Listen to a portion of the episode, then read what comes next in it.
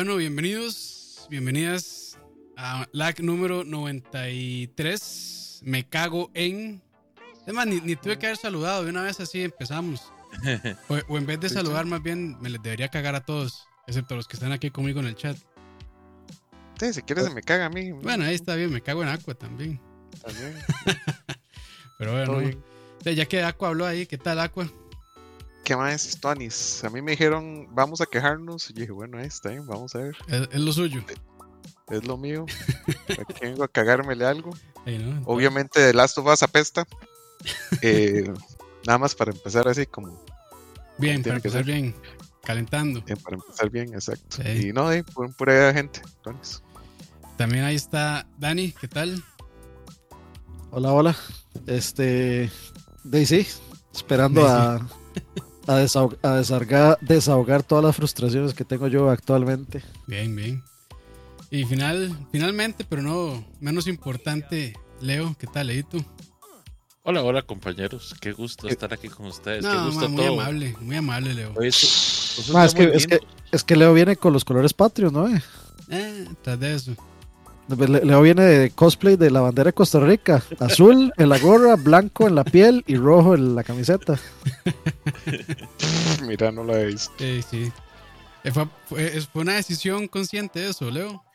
No, no, es que estaba haciendo maratón de Transformers, entonces estaba, me tiré todas las temporadas de, la nueva trilogía de Transformers, de la animada. War for Cybertron. Ajá, y entonces me puse los colores del Optimus, Optimus Primes general. el, el, de verdad. Todo bien, todo bien. Este, de ahí, pues nada, eh, espero que, que, estén mal, eh, porque la única manera de, entrarle un podcast, a un podcast como este, y de ahí no sé, ¿quién se quiere tirar de primero ahí? Yo tengo varios por ahí, pero no sé. Dale, dale, dale, dale usted. Bueno, ahí, este, voy, voy, voy, voy, con el, el, yo creo que el, no, no es que no está, bueno, sí, el menos suave tal vez. Pero una vara que a mí, o sea, no sé si, si me molestó con, o sea, con fundamento o no, pero me molestó mucho cuando me di cuenta cómo era que estaban dando, eh, o sea, cómo era, cómo era el embargo que había puesto PlayStation para The Last of Us 2. Y eso no solamente para, para PlayStation, sino que es, es algo creo que yo muy común, pero sí limitó mucho a los reviewers en lo que podían hablar y de lo que podían mostrar en pantalla, en video. De hecho, le dijeron, este es el video que pueden mostrar.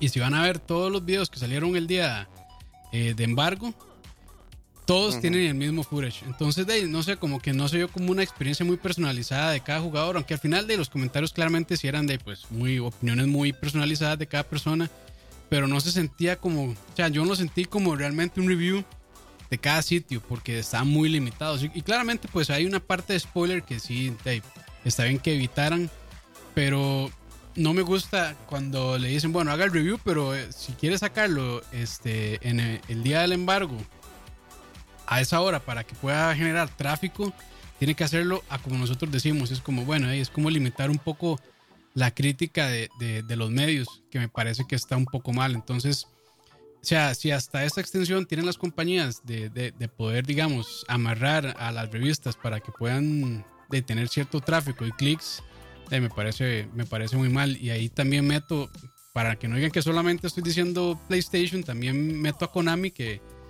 con el review de Metal Gear Solid 5, que le hicieron un review camp y los pusieron a jugar creo que como las primeras, el primer capítulo que de ahí es la mejor parte del juego. Entonces, de, claramente todos los reviews salieron con, con un puntaje bastante alto, porque de esa parte la verdad es que estaba bastante buena, pero ya después de ahí nadie pudo pasar por cuestiones de tiempo o lo que sea. Entonces, de ahí también, o sea, ese tipo de cosas me parecen nocivas y de al final crea un sesgo, crea un sesgo en la mente de los reviewers eh, o también cuando los llevan a cierto lugar y así les dan comidita y hospedaje y un montón de cosas. De eso también influye al final en la opinión de, de quien está haciendo el review. Entonces, ese tipo de prácticas. No, pero yo sí quiero. es, que me inviten es, es Más, es tuanis, pero, o sea, sin duda. E, e, ese, digamos, que lo inviten a uno y la vara y todo eso. Y que le dicen, bueno, madre, venga, tiene, no sé, un día, dos días para poder hacer review del juego y de ahí, hable de lo que quiera después. De ahí, no está tan mal, pero sí va a generar cierto, cierto sesgo, ¿verdad? Pero ya hay otras cosas que sí están mm, peores, como es como ese ejemplo que di Konami o como ese de, de, PlayStation con The Last of Us 2, que la verdad a mí no me pareció tan correcto, o sea, como que limitarle nada más hasta qué parte del juego pueden decir y, pueden hablar. Claramente, o sea, un, un review responsable no va a hablar de spoilers, este, pero de ahí no sé. esa parte sí, digamos que no, no me gusta tanto de que tengan así amarrados a las revistas. Eso, eso me parece súper mal.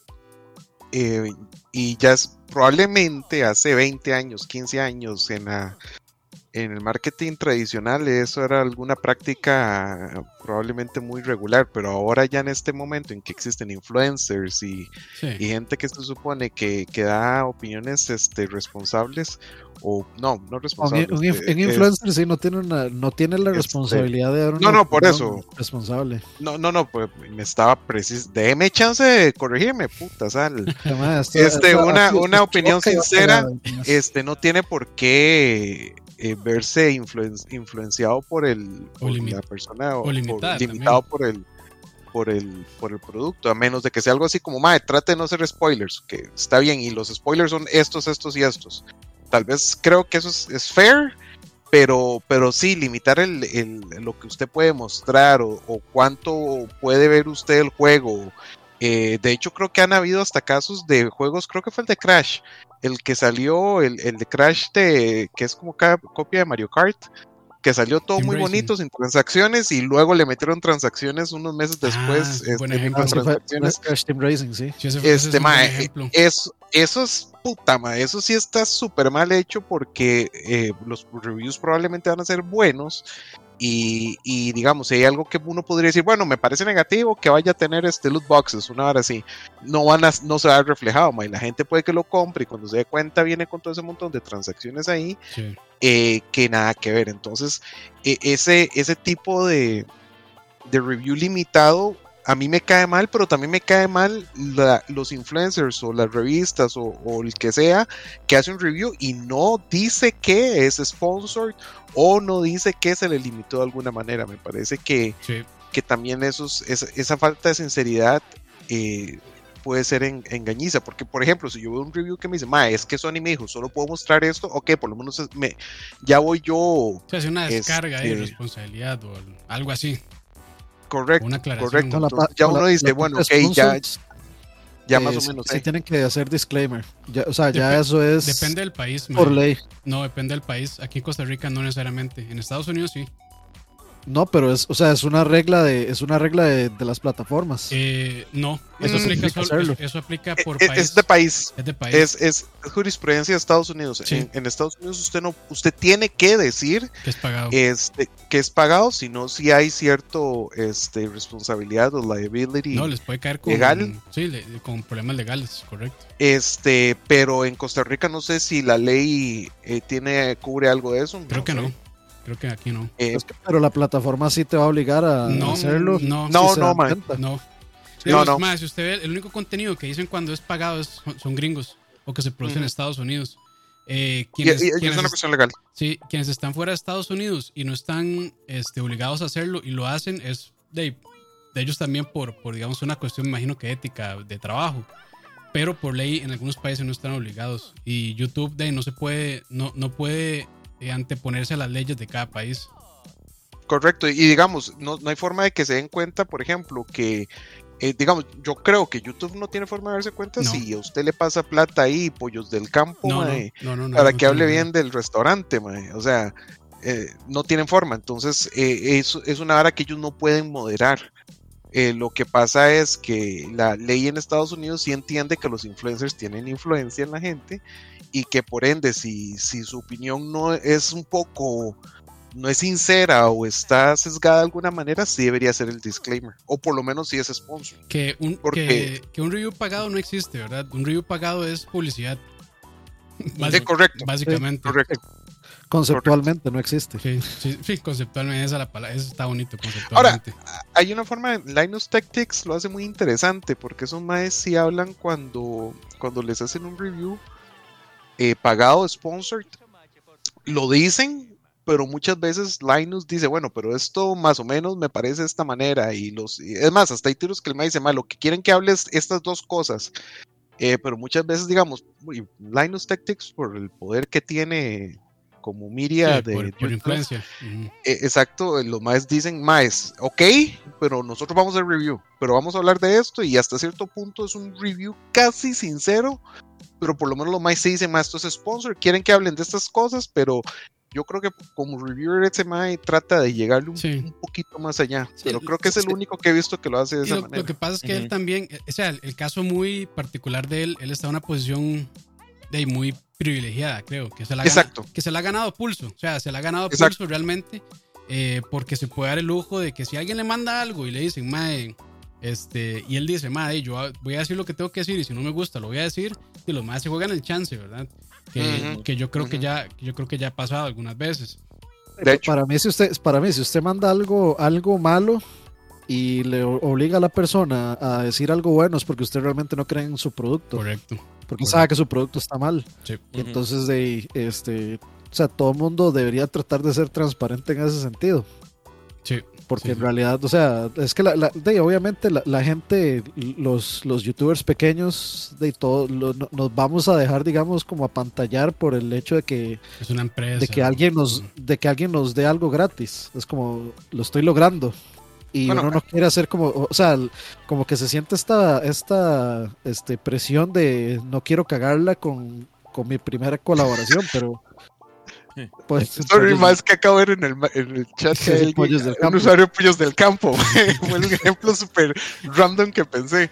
Y dicen ahí, el influencer Michael Quesada lo hace. ¿Qué hace? Yo esperaría que Michael haga el disclaimer. Michael es muy transparente en eso. Y es que, o sea, cuando, cuando a usted le llega algo de bien hecho, digamos, de envidia o algo así, con todo gusto no va a decir la verdad, más eso está buenísimo. O sea, está chivísima, el producto es excelente.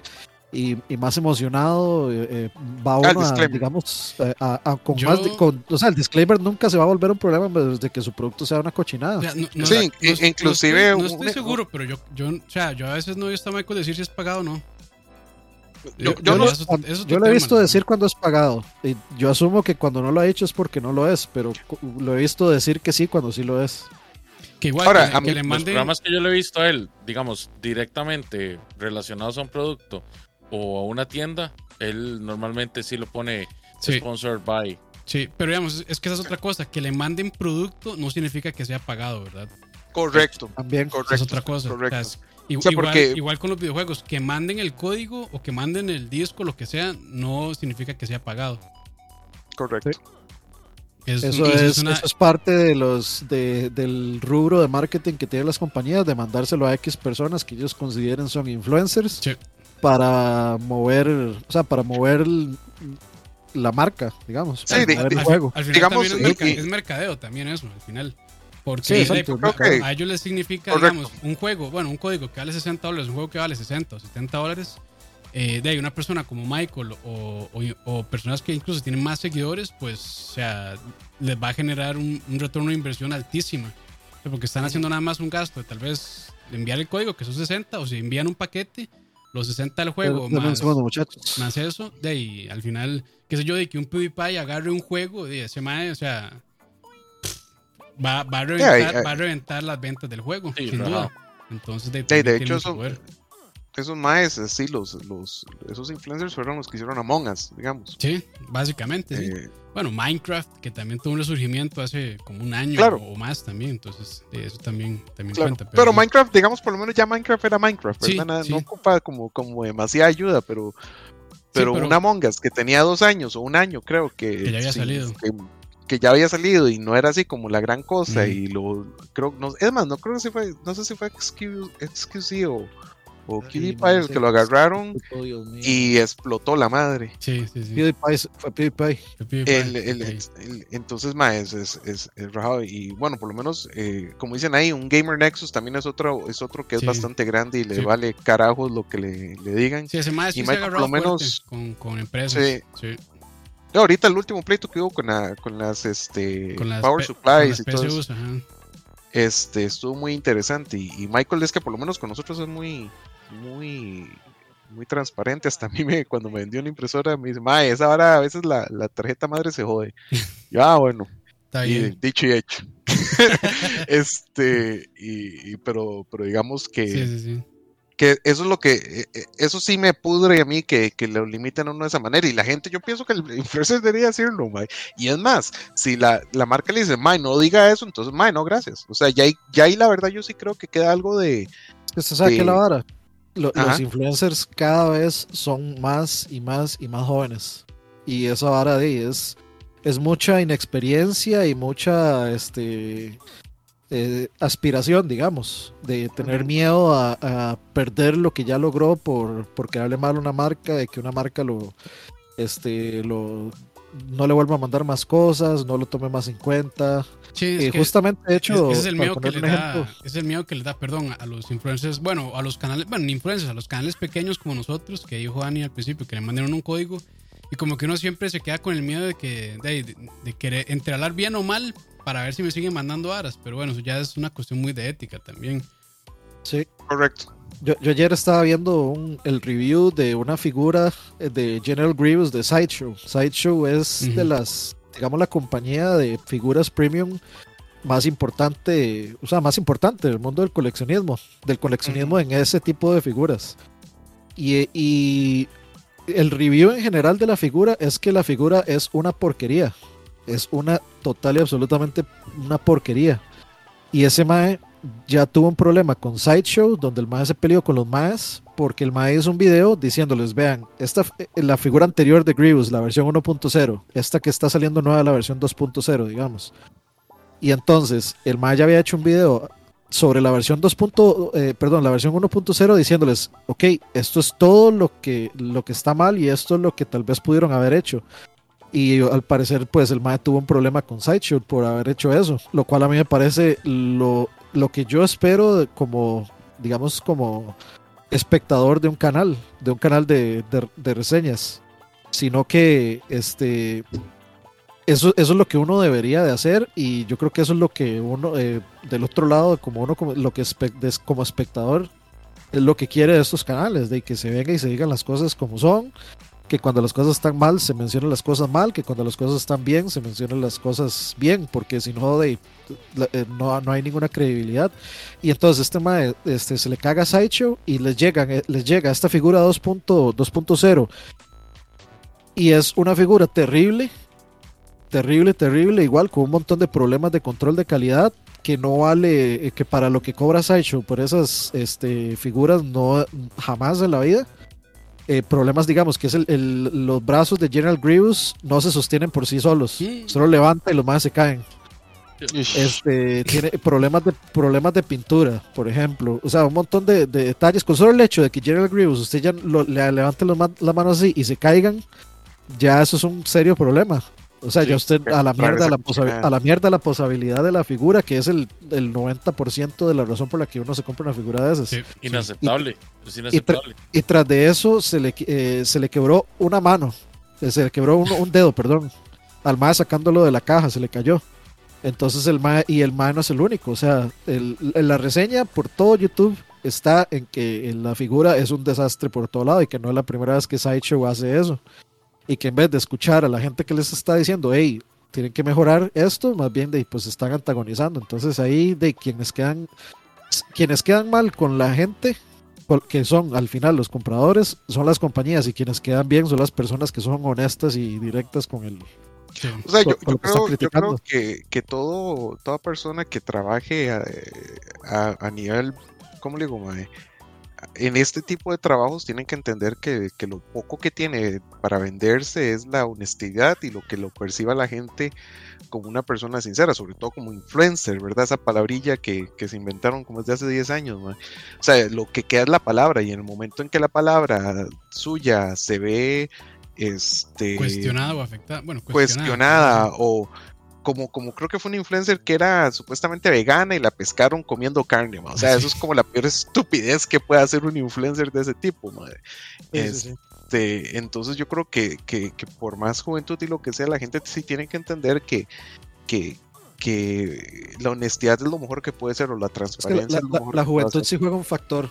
La, juventud y la, y la inmadurez, digamos, porque o sea, la verdad es que uno, se pone a ver los videos de dramas de YouTube y siempre son unas pendejadas de, son las pendejadas de que por las que todos pasamos de adolescentes. Lo que pasa es que ahora son mil veces, millones de veces más públicas. O sea, yo siempre lo he dicho y caigo mal por eso. Uno a los 20 años es estúpido y yo lo fui. Eh, y eso no, todos lo fuimos, uno, los 30 es mi, es mi margen. Yo siempre digo, a los 30 uno ve la vida de otra forma. y ya y, hace menos idioteces. A los 30 el nivel de estupidez va bajando un poquito. Y ya a los 40 dice, güey, puta, ya. ya soy un poco menos idiota. Pero, pero, mae, o sea, Solo un poco.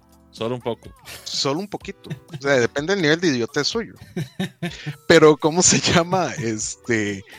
Eh, eso es una cuestión que, es muy interesante. Más esta gente que tiene ahorita 20 años, 15 años o menos, la, básicamente han vivido su vida en internet. Entonces, ahí queda. Nada más piensen en eso, más ahí queda, ahí va a quedar la vara. Entonces piénsenlo, piénsenlo muy bien. Sí. Pero bueno, avancemos porque ya llevamos como 20 minutos y, nos quedamos pegados en ese. Este, Dave, déjale Leo, ya que no ha hablado tanto. Mi rant, mi rant viene directamente enfocado a los collectors. No, ni a los collectors, ni siquiera. Es a los relanzamientos baratos de juegos a los que no les hacen absolutamente nada y los venden a precios muy elevados. Mm. Y sí, o sea, estoy hablando directamente de Nintendo. Me parece una porquería y una cochinada tan nociva, tan tóxica la, la cultura que han desarrollado alrededor de las últimas franquicias. Es que por lo menos usted llega y dice, van a remasterizar, van a retocar por lo menos los audios, van a mejorar las texturas para las nuevas resoluciones y lo van a vender al precio de un juego actual. Digan nombres. Todo genial. Nintendo. Nintendo, sí. Ya lo dijo. Ya lo dije. Perdón. Sí, fue lo primero que dijo. Es como, como que yo decir que me le cago a Last of Us. Exactamente. No, escuché, pero sí, completamente. Yo también, yo también.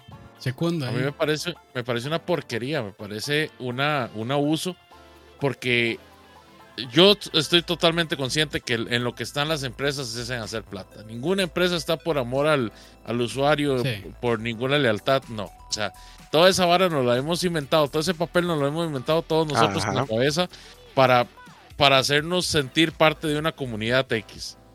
El asunto es que cuando usted llega y utiliza sus franquicias de una forma tan cochina y tan despreocupada, ya estamos hablando de que usted ni siquiera se está preocupando por dar un producto de calidad a cambio del dinero que la gente le está dando. O sea, no solo estoy hablando de Skyward Sword, o sea, estoy hablando de la colección de 3D de, Mario, estoy hablando de, no sé, de los últimos juegos que han sacado que han estado tan mal. Eh, y yo estoy, de acuerdo, y lo que dice Teulus ahí es eso, mientras la gente lo compre, lo siguen vendiendo. Sí. Sí, la gente y, eso, Y eso, y eso es el, la hora que haces, eh, la gente no entiende em, con ciertos otros juegos, que tal vez ahora yo hablo tal vez de eso, pero eh, con Nintendo es eso, mientras ellos saquen basura y la gente compra basura, ¿por qué no voy a vender basura? Si lo que me cuesta a mí poquito sacar esos juegos sin hacerles mucho y la gente igual lo sigue comprando, este, y eso que yo amo el Switch, o sea, para mí, es más, de las consolas es la que más uso. Pero sí es cierto, yo no, yo, yo de hecho esos remasters no los he comprado. Primero, yo creo que es que ellos se, se, se, sacan provecho de eso. El hecho de la, de que la gente dice, uy, a mí sí que me gusta tal juego, lo que sea, uy, qué cool jugarlo en el Switch. Este, se aprovechan de eso. Yo, Zelda, me vale, me gusta, pero no es un juego que usted tenga algún tipo de, de apego. de apego emocional a como si me sacan los de LucasArts o lo que sea o sea, a mí Zelda me gusta, como le digo, el, los últimos, el, el, Breath of the Wild me parece un juegagazo, pero... Pero los de Lucas que han sacado en el Switch han salido bien. Ok, pero por eso le digo, ma, igual no he comprado ningún otro, pero, pero el problema es que la gente precisamente, ma, donde le saca el, favorito de ellos y lo sacan y, dicen, uy, ma, de, paguémoslo, comprémoslo, sin importar la, la la calidad. Creo que el problema ahí sí está el consumidor. Y, y te doy toda la razón en que el, que el problema, digamos, principal es que la gente es estúpida. Nada más que para, para el sake de esta conversación, no voy a, no voy a, digamos, a, abarcar el tema de la estupidez de la gente que avala estas cosas.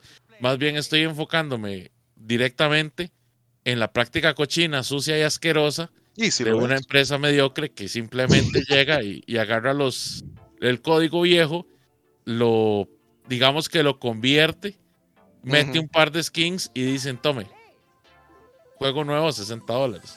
Sí, no, 60 dólares está, pero está súper mal. Una, una pregunta sobre eso. ¿Ustedes creen que a Nintendo se le trate diferente por ser Nintendo? Yo personalmente siento que sí, mae. Sí, sí, sí, claro. así se le deja. Sí, porque sus, consumidores son diferentes, son únicos y diferentes. Nintendo es Apple. Nintendo es Apple. Sí, estoy de acuerdo. Nintendo es Steve Jobs, mae. Exacto. Steve Jobs hacía su, su campo de realidad virtual extraño que no existe y, la gente mae, como que se vuelve se vuelve ciega yo sí creo eso antes era más yo siento como que ya ya se está cambiando un poco la percepción porque últimamente Nintendo sí la ha estado no, sé si bueno sí cagando mucho con ese tipo de cosas la verdad entonces yo creo que ya la gente como que ya ya o sea ya todavía se le sigue perdonando pero ya no o sea no era ya no están ya no están tan benevolentes como antes creo no, yo, creo que sí. Sigue igual. Los yo, yo para mí sigue peor, digamos. La, gente que, la gente que no lo está aceptando es gente que usa su Switch como consola secundaria. Pero los fans de Nintendo de siempre, ahí están haciendo lo mismo que siempre van a hacer y lo, lo mismo que siempre hicieron, hacen y harán por el resto de sus días. Este, o sea, yo más bien ahora es más gente. Antes, antes se sentía menos gente porque el Wii U no existe. El Wii U fue una mala broma pasajera. Y el Wii no, nunca, nunca estuvo, digamos, nunca fue una consola que estuvo al frente en la carrera de consolas. Aunque fuera la que más vendió. El pleito siempre fue 360 PlayStation 3 el Wii U no existió y el Switch ahorita es el que está, en, digamos, de primero. Entonces, como el Switch es la consola más popular, se siente como que más gente está reclamando, pero eso es por, por el montón de gente que está viendo el valor en un Switch. Eso incluye, y muy particularmente, usuarios de PC, que generalmente son los que logran ver esta cantidad de bullshit, porque Steam los trata mil veces mejor y porque tienen mucho mejor sistemas online y todo esto pero este, o sea, para mí es eh, más bien va de mal en peor porque hay mucha gente que no que, no entiende, digamos, o sea, mucha más gente que no entiende, digamos, que, que no es una transacción, digamos, justa. Exacto, no es una transacción justa que les estén vendiendo porque no no no, o sea, generalmente la la gente que, que consume cosas de Nintendo no es gente que se informa demasiado, no es gente que le interesa las noticias de videojuegos. no es ya les digo, Sí, esa es la impresión que yo tengo. Esa es la impresión que yo tengo y lo siento. Y lo es que, mae, esa es la impresión que yo tengo. ¿Sabe qué la vara? El problema, el problema es que la gente se casa con consolas y se vuelve como idiota por decir Sony es lo mejor, eh, Xbox es lo mejor, Nintendo es lo mejor, eh, PC es lo mejor o sea, el, el, problema es cuando usted, cuando se vuelve una religión. Cuando, de, eso hay en todo lado. Por ejemplo, exacto, exacto. Voy, a, poner, voy a poner este ejemplo. en todas las consolas. Eh, voy, a poner este ejemplo que yo lo dije desde el principio y a mí se me cagó tanta gente por eso y terminó siendo cierto.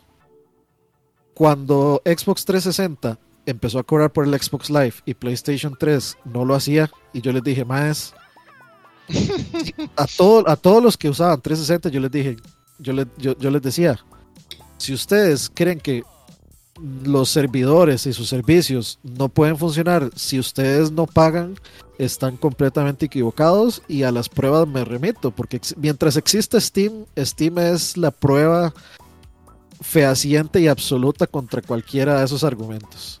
Y entonces, ¿qué les decía yo? Si ustedes siguen pagando Xbox, Xbox Live, el resto de las compañías va a ver que, sí, o sea, si la gente no cuestiona eh, que no necesitamos pago, entonces van a empezar a meter este, mensualidades y cosas de pago para jugar online. Y ahí vienen qué pasó.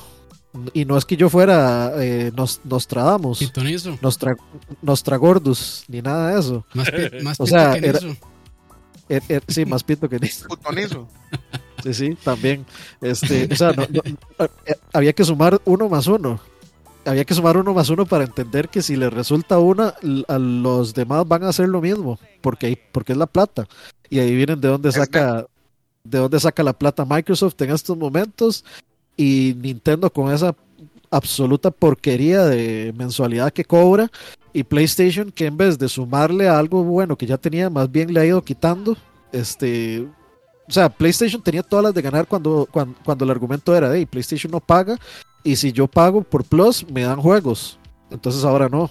Ahora, ahora, este, eh, a mí me dan, eh, yo tengo que pagar para poder jugar en línea. Y sí, yo sé que hay juegos que se, que, que se pueden jugar sin eso, etcétera, y que gracias a que se fue a que se fue reclamando es que ahora Microsoft ya no cobra por jugar Fortnite, por ejemplo. Pero si no si, los mismos usuarios de Xbox no hubieran hecho esos reclamos, Xbox seguiría cobrando por jugar Fortnite y seguiría cobrando porque, porque si usted se queda callado y no dice nada, obviamente ellos no van a hacer nada. O sea, es, un negocio. ellos no tienen pensado cuál es lo que más le va a beneficiar a usted como usuario, si no es cómo hacer para ocultarle todas las cosas que usted tiene que pagar o que está o que está pagando que usted no se dé cuenta para no reclamar y no hacer nada. Exacto. O sea, ma, es que es que al fin al fin y al cabo es un negocio y la gente tiene que entender que aquí nadie está porque quieren hacer arte o lavar, no está es un negocio. Y, y, el gringo es así, ma. Si el gringo le puede cobrar a usted por un pedazo, por una piedra. Es más, esos vendían piedras y la gente las compraba, ma. si la gente lo por algo el sistema de salud lo venden, ma. Exactamente. entonces, la única forma que existe es no consumiendo, o sea, literal. Es dejar de, de, de, de, ¿cómo se llama? De, seguir promoviendo la, la mala práctica. Yo es que, mae, yo nunca pude pensar en eso porque en PC nunca me han cobrado por multiplayer para nada. Bueno, depende. ¿Has jugado WoW? Ah, por eso no juego WoW. Ah, precisamente por eso no juego WoW. pero sí está. Pero, pero WoW, pero WoW es un es come aparte. WoW, tiene un tipo de justificación para cobrar su porque WoW es un juego permanente al que constantemente se le está metiendo contenido y es un juego, digamos, que siempre se ha estado actualizando, sean esas actualizaciones. Pero me cobran las actualizaciones. O sea, WoW es todo. O sea, vamos a ver. Primero que nada, yo me cago en Blizzard ahorita, excepto en Diablo.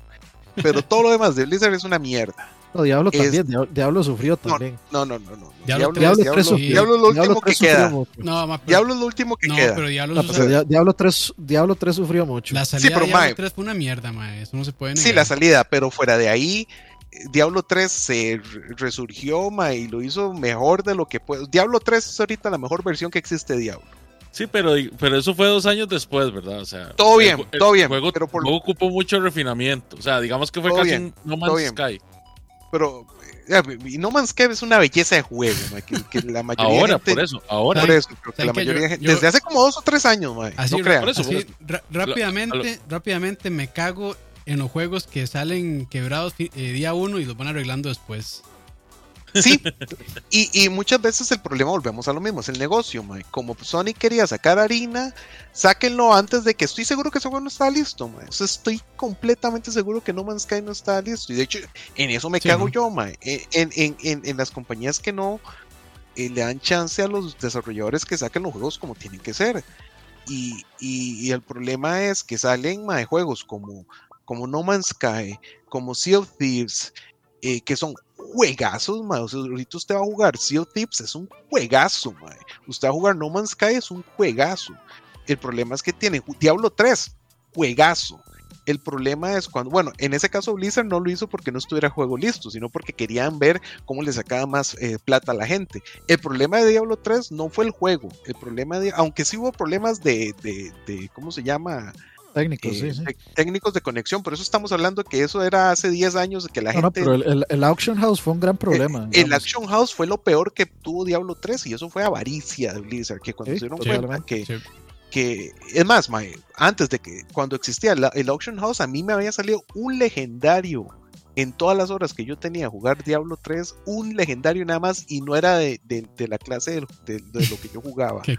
Entonces, e, eso fue la mierda que tenía este Diablo como 3, que volvemos a lo mismo, que es una de las varas que está mal, la avaricia, cuando tratan de ver cómo le sacan la harina a uno y uno se deja, y uno se deja y se deja y se deja. Bueno, pero es que avaricia es, o sea, para, para que usted tenga una compañía exitosa, Oh, Casi que tiene que haber una cuota de avaricia ahí, porque si no. Es que, es que una vara es. usted quiere hacer, el, el, mundo es, es, es, demasiado predatorio, digamos. No, no, es que una vara es la avaricia y una vara es hacer profit, mae. O sea, porque eh, está bien que usted cobre algo para sacar usted una ganancia y que esa sea algo justo.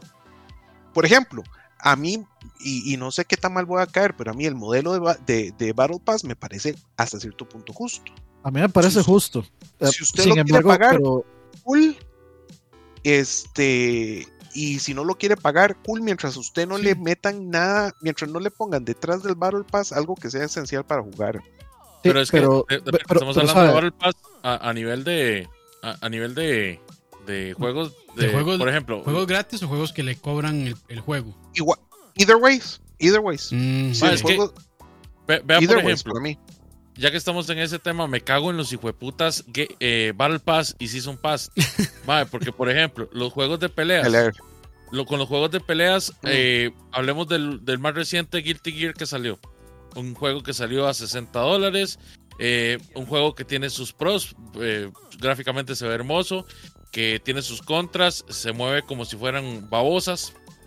Pero, mae, el game, el, digamos, el Season Pass que salió no, no, el, bueno, sí, el Battle Pass Season Pass que salió. Es que eso, un, Battle Pass y Season Pass no, no es lo mismo. Hay que, hay que hacer una diferencia porque lo que, lo que el Guilty Gear track es más un Season Pass que un Battle Pass. ¿Qué es un Battle Pass?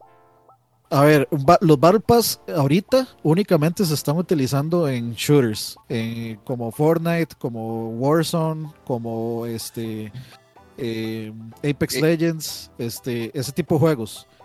¿Cuál es la diferencia entre los dos? Un Season Pass es que, eh, digamos, por el. por, como por la duración del season o de la temporada, usted paga algo y usted tiene todo el contenido de esa temporada. Mm. Eso incluye personajes nuevos, eso mm. incluye, o sea, es, es un Season Pass típico. Mm un Battle Pass no es igual. El Battle Pass funciona así. Usted tiene el juego base. El juego base trae todo lo que tiene que tener el juego base. Y usted no necesita nada más del juego base. ¿Qué trae el, Battle Pass? El Battle Pass le dicen, ok, usted tiene 100 niveles. En esos 100 niveles usted va a desbloquear que un llaverito por aquí, que un skin de esta arma por allá, que 100 este, moneditas por aquí, y eh, tal emoticón y este extra personaje por aquí que no influye absolutamente en nada del juego, simplemente un skin nuevo. Entonces, ¿qué hace? Que la diferencia es la siguiente. El Battle Pass, eh, generalmente en estos tres tipos de juegos, este, el Battle Pass usted paga una vez, que son, digamos, mil, mil, este, que son monedas en Turrialba. Y el mismo Battle Pass le regenera sus mil para que usted no tenga que volver a pagar al siguiente. Entonces usted solo necesita pagar la primera vez y el resto, mientras usted no gaste las quesomonedas, lo puede seguir pagando todas las veces que sale el Battle Pass y de hecho así nos hemos regido muchos de nosotros que jugamos Warzone y que hemos jugado Fortnite, solo hemos pagado una vez y cuando hemos invertido ha sido porque, no sé, porque salió eh, Batman eh, o porque, eh, por ejemplo en Warzone salió Rambo y John McClane, entonces yo compré a los dos, que ahora va a salir Judge Dredd, entonces yo sí lo voy a comprar, pero eso no afecta, digamos, el, el, Battle Pass, el Battle Pass lo, yo lo pagué una vez y lo he ido pagando automáticamente con los... y, y precisamente es eso, o sea, para mí un Battle Pass está bien mientras sea así, o sea, mientras usted, mientras, ¿cómo le digo? Aunque sea, sea el juego pagado o no, mientras sea algo cosmético, que es puritica playa que usted quiera tener ahí, algo que es insignificante, como dice mi hermanillo, es, es, es, completamente cosmético y, y, por mí está bien. Si usted no lo quiere pagar y mientras, vea, por ejemplo, el de Warzone me parece que es como uno de los que mejor están hechos, porque hay niveles que son gratis y los niveles gratis eh, es donde salen armas nuevas de la temporada que usted tiene que grindear para sacarlo. Ahora, eso sí, si usted quiere grande mejor, es mejor tener el juego. Entonces, por ejemplo, en Warzone, eh, ahorita si usted no tiene Cold War, se jode para levelear muchas cosas porque es, la forma más... Es, es el juego se vuelve completamente más tedioso. Pero no obsoleto. Pero no obsoleto, correcto. Y, sin embargo, tampoco no es necesario que usted tenga las armas nuevas. Eso va a depender de si usted le interesa depende de lo que le interesa, cómo le interesa jugar a usted. Si usted quiere ser competitivo y en el meta en ese, de ese momento esas armas son el, están al tope del meta y usted las necesita, ahí sí. Pero si no lo son, o sea, yo hay un montón de armas que han pasado por ahí que yo nunca las he necesitado porque nunca han sido meta. Entonces me vale una verga sacarlas y no las voy a sacar. Y ahí ya, o sea, y, y, el meta no es, no, no tiene, o sea, no es como que, algunas veces pareciera que sí, como que arma que sacan esa se va a volver el meta. Y algo que sí hacen, algo que sí hacen en Warzone, es que sacan un skin este, particular para la que, que, parece que va a ser el meta. Entonces ya uno sabe, ya uno sabe cuál parece que va a ser el meta. Pero, eso se va moviendo. Entonces, ahora digamos, nosotros sabemos, estábamos con, Wars, eh, con Modern Warfare. Entonces viene Cold War, entonces ya uno sabe, ok, las armas de, de, Modern Warfare van a dejar de ser meta y van a venir las de, las de Cold War, pero sin embargo han ido cambiando tanto los números a tanta cosa que en algunos momentos algunas armas de Warzone regresan al, al tope y, y, las de Cold War se van para otro lado y luego se mezclan y luego ya, no. Entonces ya, nos, nos, desviamos más, ya estamos haciendo apologías a esas mierdas. Yo quiero que, que, Leo diga por qué se cagan esas varas, porque yo también. Sí, sí, pero nada más quería, quería hacer la, diferencia entre el Pass y el Battle Pass. Es que, es que salimos Dani y yo a la defensa del Battle Pass, parece ustedes, son unos, pero... ustedes son, unos, son unos paganinis, eso es todo, díganlo. no, no, no. O sea, ese sistema no está tan mal. O sea, si, si vos lo ves, es un sistema accesible que el mismo, mismo te va permitiendo, pues, de autocontenerse. Y si vos querés accesar a otro contenido, pues, de tenés como la opción de, de ese contenido en específico. No te, va, no, va, no te va a alterar el metajuego. Vos podrías hacer lo mismo en un juego de peleas, pero ¿cuál es el problema? Que el juego de peleas no es gratis. Claro. El juego de peleas tiene un costo de 60 o 70 dólares, ¿verdad? Dependiendo de, del, del, tipo actual, exactamente. Y a eso sumarle que el Season Pass, que sí trae contenido, que sí trae personajes, que sí trae eh, eh, nuevos, nuevas stage, y trae música, y trae disfraces y todo lo que vos quieras, te cuesta 30 dólares. Entonces ya no tenés un juego de 60 dólares o 70 dólares, tenés un juego de 100 o 90 dólares, ¿verdad? Que a final de cuentas, si es más contenido, que si es más cosas, está bien. Pero es una cultura súper, súper consumista que al final de cuentas te están vendiendo un juego incompleto para irte lo vendiendo el resto en DLCs. Sí, pero. Eh, y, es... Perdón, dale. No, no, y ese es, ese es mi punto con todos los, los season, season, Pass en los juegos de pelea. Porque si fuera un asunto de que son más contenido extra que va saliendo a lo largo del tiempo, pero al final te venden al puro final, te digo, tal vez dos años después, cuando ya el juego no es competitivo, cuando ya no es relevante, te sacan una versión con todo el contenido. Y, a, menos y a precio reducido, a, 50 o a 60, digamos. Y con todo, entonces como bueno, los que pagaron todo, el montón de personajes o esos Battle Pass o si es un paso, como se llamen, de ahí los más quedaron mamando. Que, que eso sí es algo que hace mal a Apex, que, aunque Apex sí da cosas para que usted pueda desbloquear este, personajes, eh, los personajes sí están detrás de un paywall. y es un paywall, pero exagerado de grinding lo que hay que hacer para desbloquear uno. Que, que, que, eso es de las poquitas cosas que hacía bien eh, Overwatch, que, que los personajes eran gratis cuando salían. Eh, pero por lo menos, vamos a ver, los lootbox, aunque el problema de los, lootbox. todos los lootbox están voy, voy, voy, voy. El problema de los lootbox fue que eh, Overwatch los popularizó y eso fue la cagada. Yo no estoy a favor de los lootbox, pero digamos, por lo menos el modelo de Overwatch no está tan pésimo. Pero el de Apex, my Apex, eh, eh, los lootbox de Apex es lo peor que hay. eso, es lo peor de lo peor de lo peor de las basuras. Y, eso, y eso por dicho ya, reventó. Reventó con, con Battlefront 2. Correcto. Y pero entonces, también, porque si seguían con esa vaina, se iban a meter a todos los juegos. O sea, esto reventó realmente con EA. Cuando, cuando, cuando, cuando, el Reino Unido se los tuvo que llevar a la corte y decirle, vean, mijitos, ustedes están vendiéndole eh, apuestas a menores, están introduciendo a menores a, al mundo de las apuestas y el casino. Entonces, ¿qué es esto? Ah, no, no, no, son surprise mechanics. tome. Pero, pero tiene razón, Leo, que primero que nada, en cualquier juego de pelea me lo verqueo. Igual a Michael o cualquiera, aquí 60. Me lo verqueo, Michael. a Michael que ya andaba tirando lírica, por Es más, a, Michael me lo vergueo en FIFA, pero así, for sure. a usted le faltan manos para tocar lo suficiente botones no, para ganar no, no, cualquier juego de peleas. No, no, no, no, no. O sea, Mae, así, eh. lo que, con lágito a la vara, o sea, juego en Finlandia si quiere.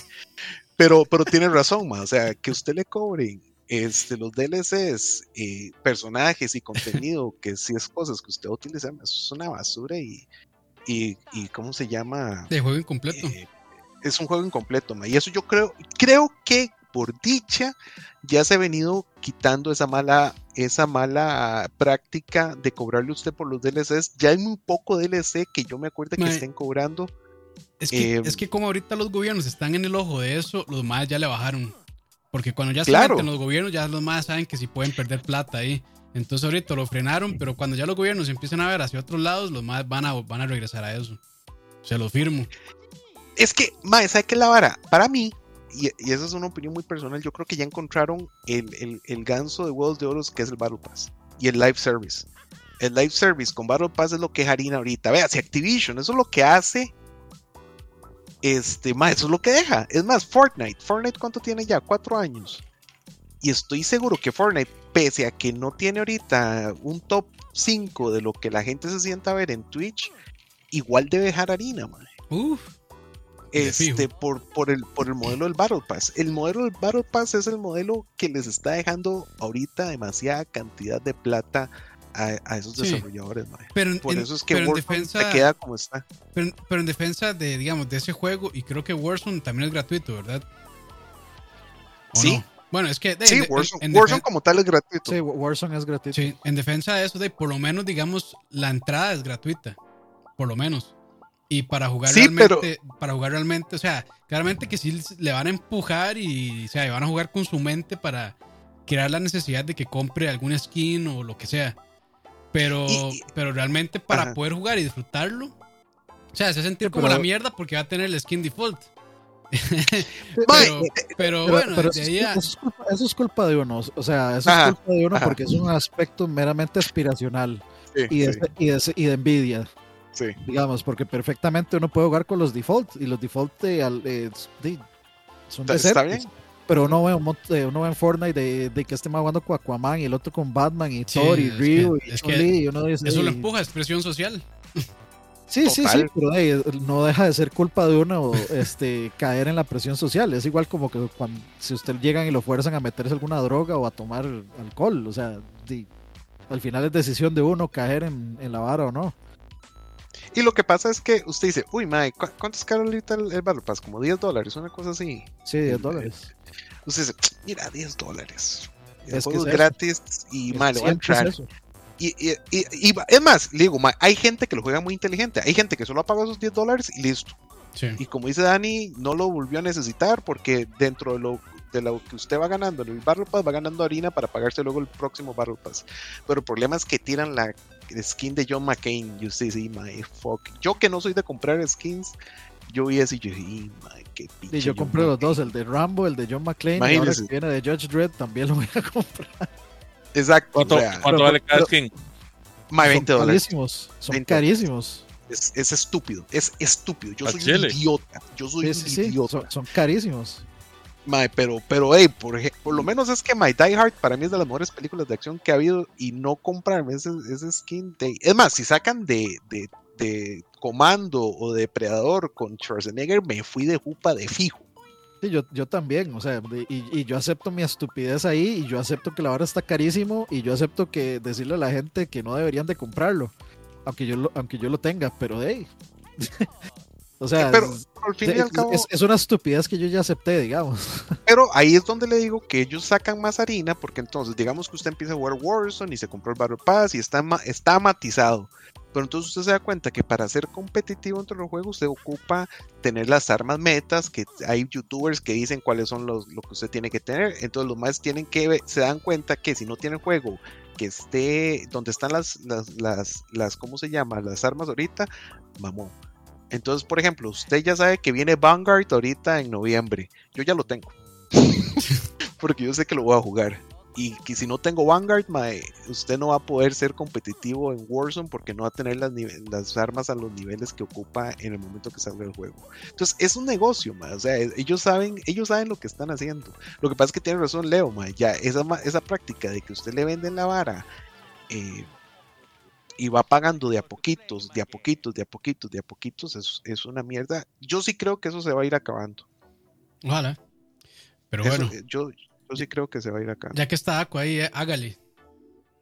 Bueno, yo, yo, ahorita me, me, cago en Blizzard. Y, me cago en Blizzard no porque. O sea, vean que esa es como. Era la compañía que yo amaba. De, hecho, de hecho, de, hecho, sí, a mí me consta que antes las conversaciones de Aqua siempre eran me cago en todos, menos en Blizzard, porque Blizzard es perfecto, yo los amo.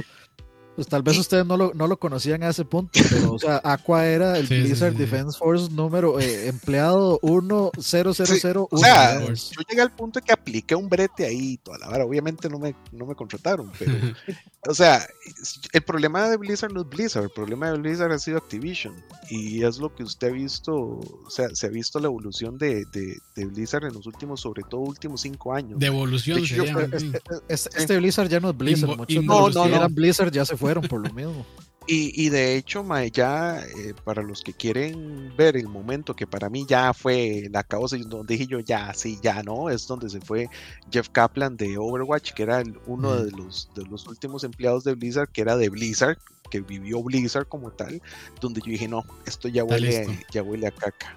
Aunque sí sigo pensando, no estoy de acuerdo con, con, muchos de que para mí Overwatch en el 2016 sí era el juego del año, eh, lo dejaron lo dejaron morir. O sea, ese juego ya está muerto.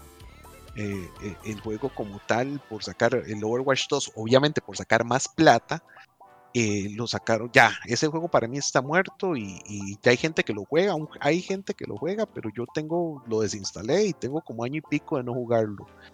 Eh, Juan, todavía lo juega. Yo cada vez que me conecto a Battle.net lo veo jugando competitivo. Yo, este, este sí, Juanca, es que Juanca de no tiene, problemas, tiene problemas de apego. Juanca no se quiere, man. Ah, es que eh, Juanca, o sea, desarrolló unas relaciones extrañas con, con, no sé, con las cosas, digamos, la relación que tiene con el, con el tech. Es una rarísima. Ah, sí. Es para capítulo De, de, ¿cómo se llama? Mi, ¿Cómo se llama el de TLC? En mi extraña obsesión, algo así. Ah, sí, sí. para sí, sí, me Yo me burlaría, pero yo honestamente hasta hace un año dejé de jugar Diablo 3 y fue ah. porque se me jodió la compra. No, pero eh, a eso voy, mae. De hecho, yo me cago en Blizzard, excepto en Diablo. ¿Por qué? Porque todas las franquicias, todas las otras franquicias son una mierda. De hecho, usted habla a la gente de WoW, la gente ahorita en WoW está súper desmatizada. No entiendo muy bien cuáles son las broncas, pero porque más son broncas de niveles, de nivelación y no sé qué pinches, pero la gente ahorita no está contenta con WoW. porque es un juego de hace 17 años y, nunca se actualizó y correcto. correcto. llegó al punto en que tuvieron que lanzar Vanilla WoW otra vez. Sí, Ajá, exacto. Hearthstone, Hearthstone es que Hearthstone yo lo jugué, pero ya llegó un punto donde vi que era como Magic, que hay que estar comprando las mierdas y ya, Hearthstone, desde que, o sea, eh, Hearthstone fue pay to win.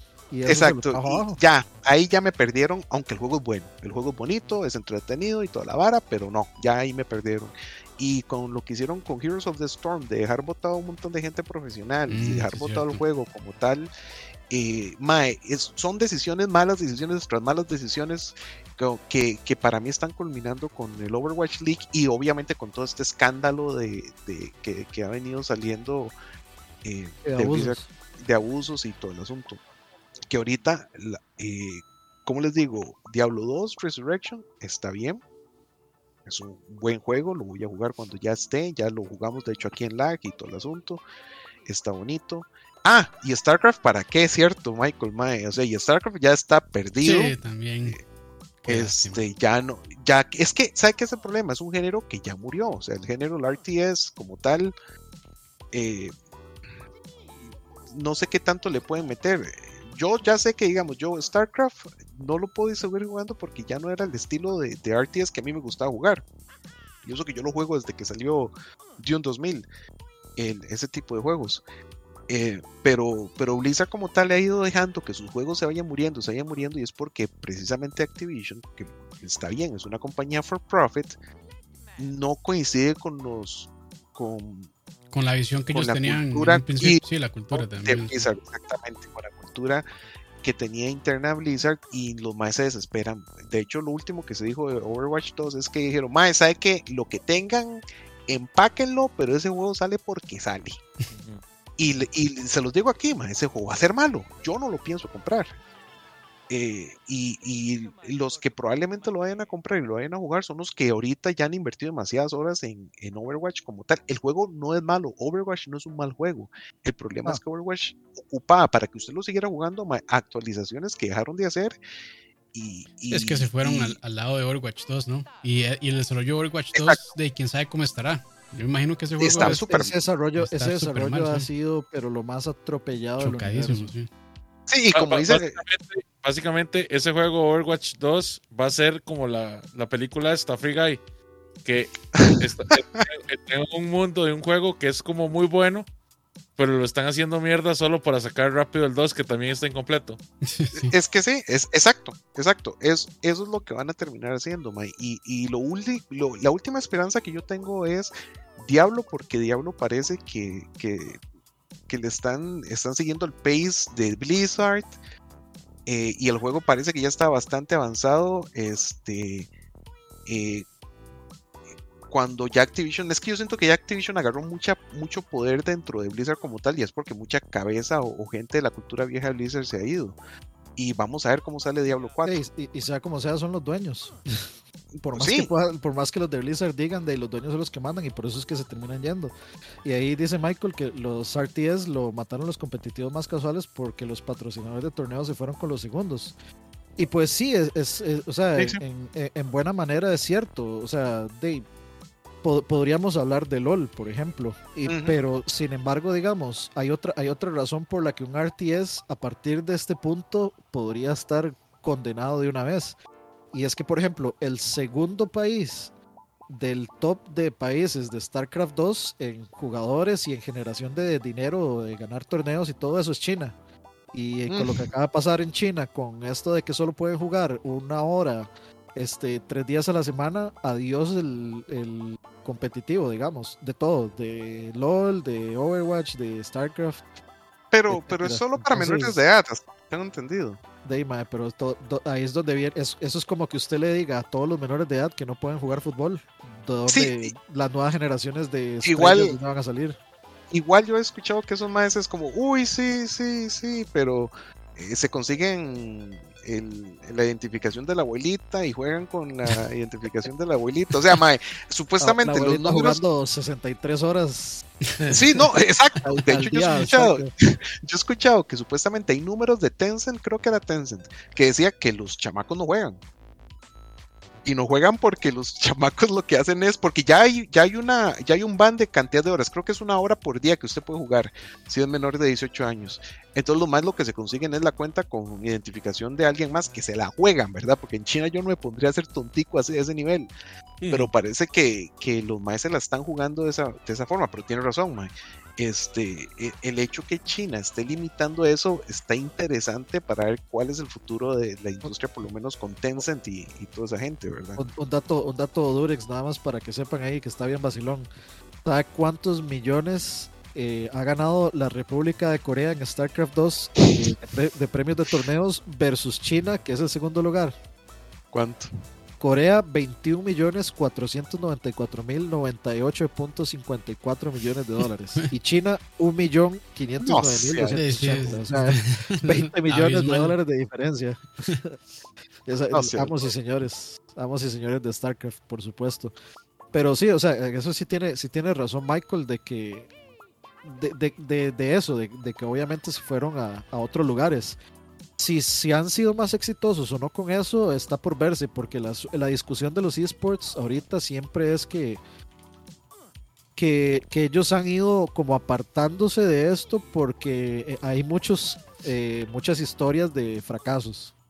y se ha perdido mucho dinero y se ha perdido muchas cosas con respecto a patrocinar ciertos juegos y ciertos eh, equipos de esports y ciertas cosas, ciertos eventos de esports también.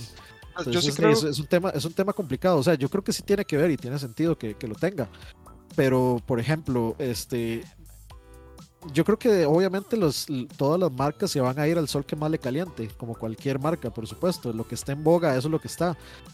Y de ahí, ahorita, la verdad es que StarCraft nunca va a llegar al, a un nivel de LOL, nunca va a llegar al nivel de Fortnite, a excepción de Corea, por supuesto.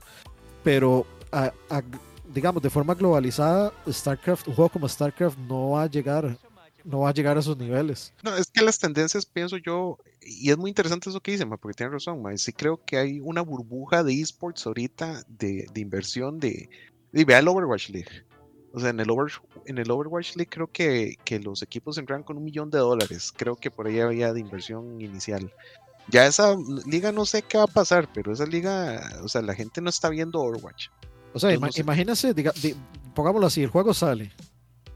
Tarda por, por lo menos un año y medio en generar atención suficiente como para que una marca diga, ok, eh, generemos, eh, apoyemos un, un, equipo y se meten las marcas.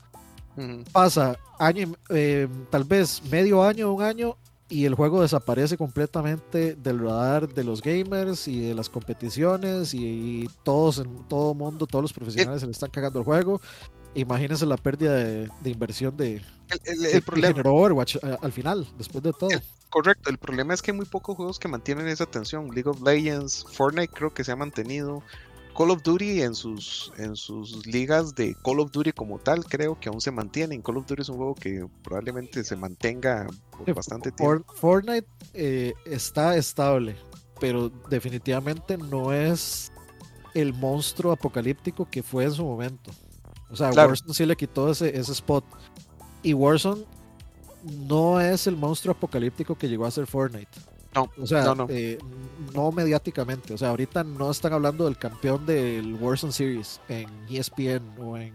Bueno, en ESPN tal vez porque ahí pasan esports, pero en, en CNN o en cosas así. O sea, en las noticias regulares. Con Fortnite sí, o sea, Fortnite sí logró traspasar el, este, digamos, la, la, cultura popular. Por algo de ahí salen Avengers y, y, o sea, es, es, parte de la cultura pop, es TikTok, es Instagram, es... Es, que lo que los chamacos, lo que los chamacos están jugando y, llamó la atención, todos los papás dieron cuenta que los chamacos querían comprarse los skins de Fortnite y Fortnite aquí, Fortnite allá. Eh, tal vez Fortnite es que es un poco más accesible en ese sentido. Warzone es un poquito más adulto, no sé, ahí, ahí sí lo digo desde la ignorancia. Eh, pero, pero sí, sí, Free Fire, es que esa es la vara, mae. O sea, de hecho yo le pregunto a mi sobrino de 10 años y él lo que me dice que los, los, los amiguitos de él lo que están jugando Free Fire. Sí, mae. móvil. Y, y yo, fuck, mae, este, de ahí. Y es más, yo le soy muy sincero, yo nunca he visto el hijo de puta juego, pero lo conozco, sé que existe.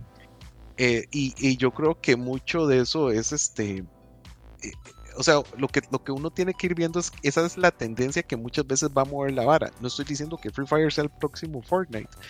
Eh, bueno, Free, Fire ha sido el Fortnite más consistente desde que existe, porque es que es un juego que todo el mundo sabe que existe, es un juego que genera demasiada plata y es un juego que nunca ha bajado de popularidad y dudo que baje, porque aun cuando están Fortnite en celulares y COD eh, móvil, Free Fire sigue siendo top, digamos. Bueno, eh, entonces eso es lo curioso, yo creo que es que nosotros como ¿cómo? siga, siga, no, y, y, es, esa es la vara, yo creo que, que, que, que, la cuestión de los esports es muy interesante porque no es como fútbol, o sea, eh, es como que imagínese que se hicieran juegos profesionales, eh, ligas profesionales de juegos random que la gente se va creando, o sea, porque el fútbol todo el mundo lo entiende, en eh, el fútbol americano y el fútbol, el fútbol de verdad.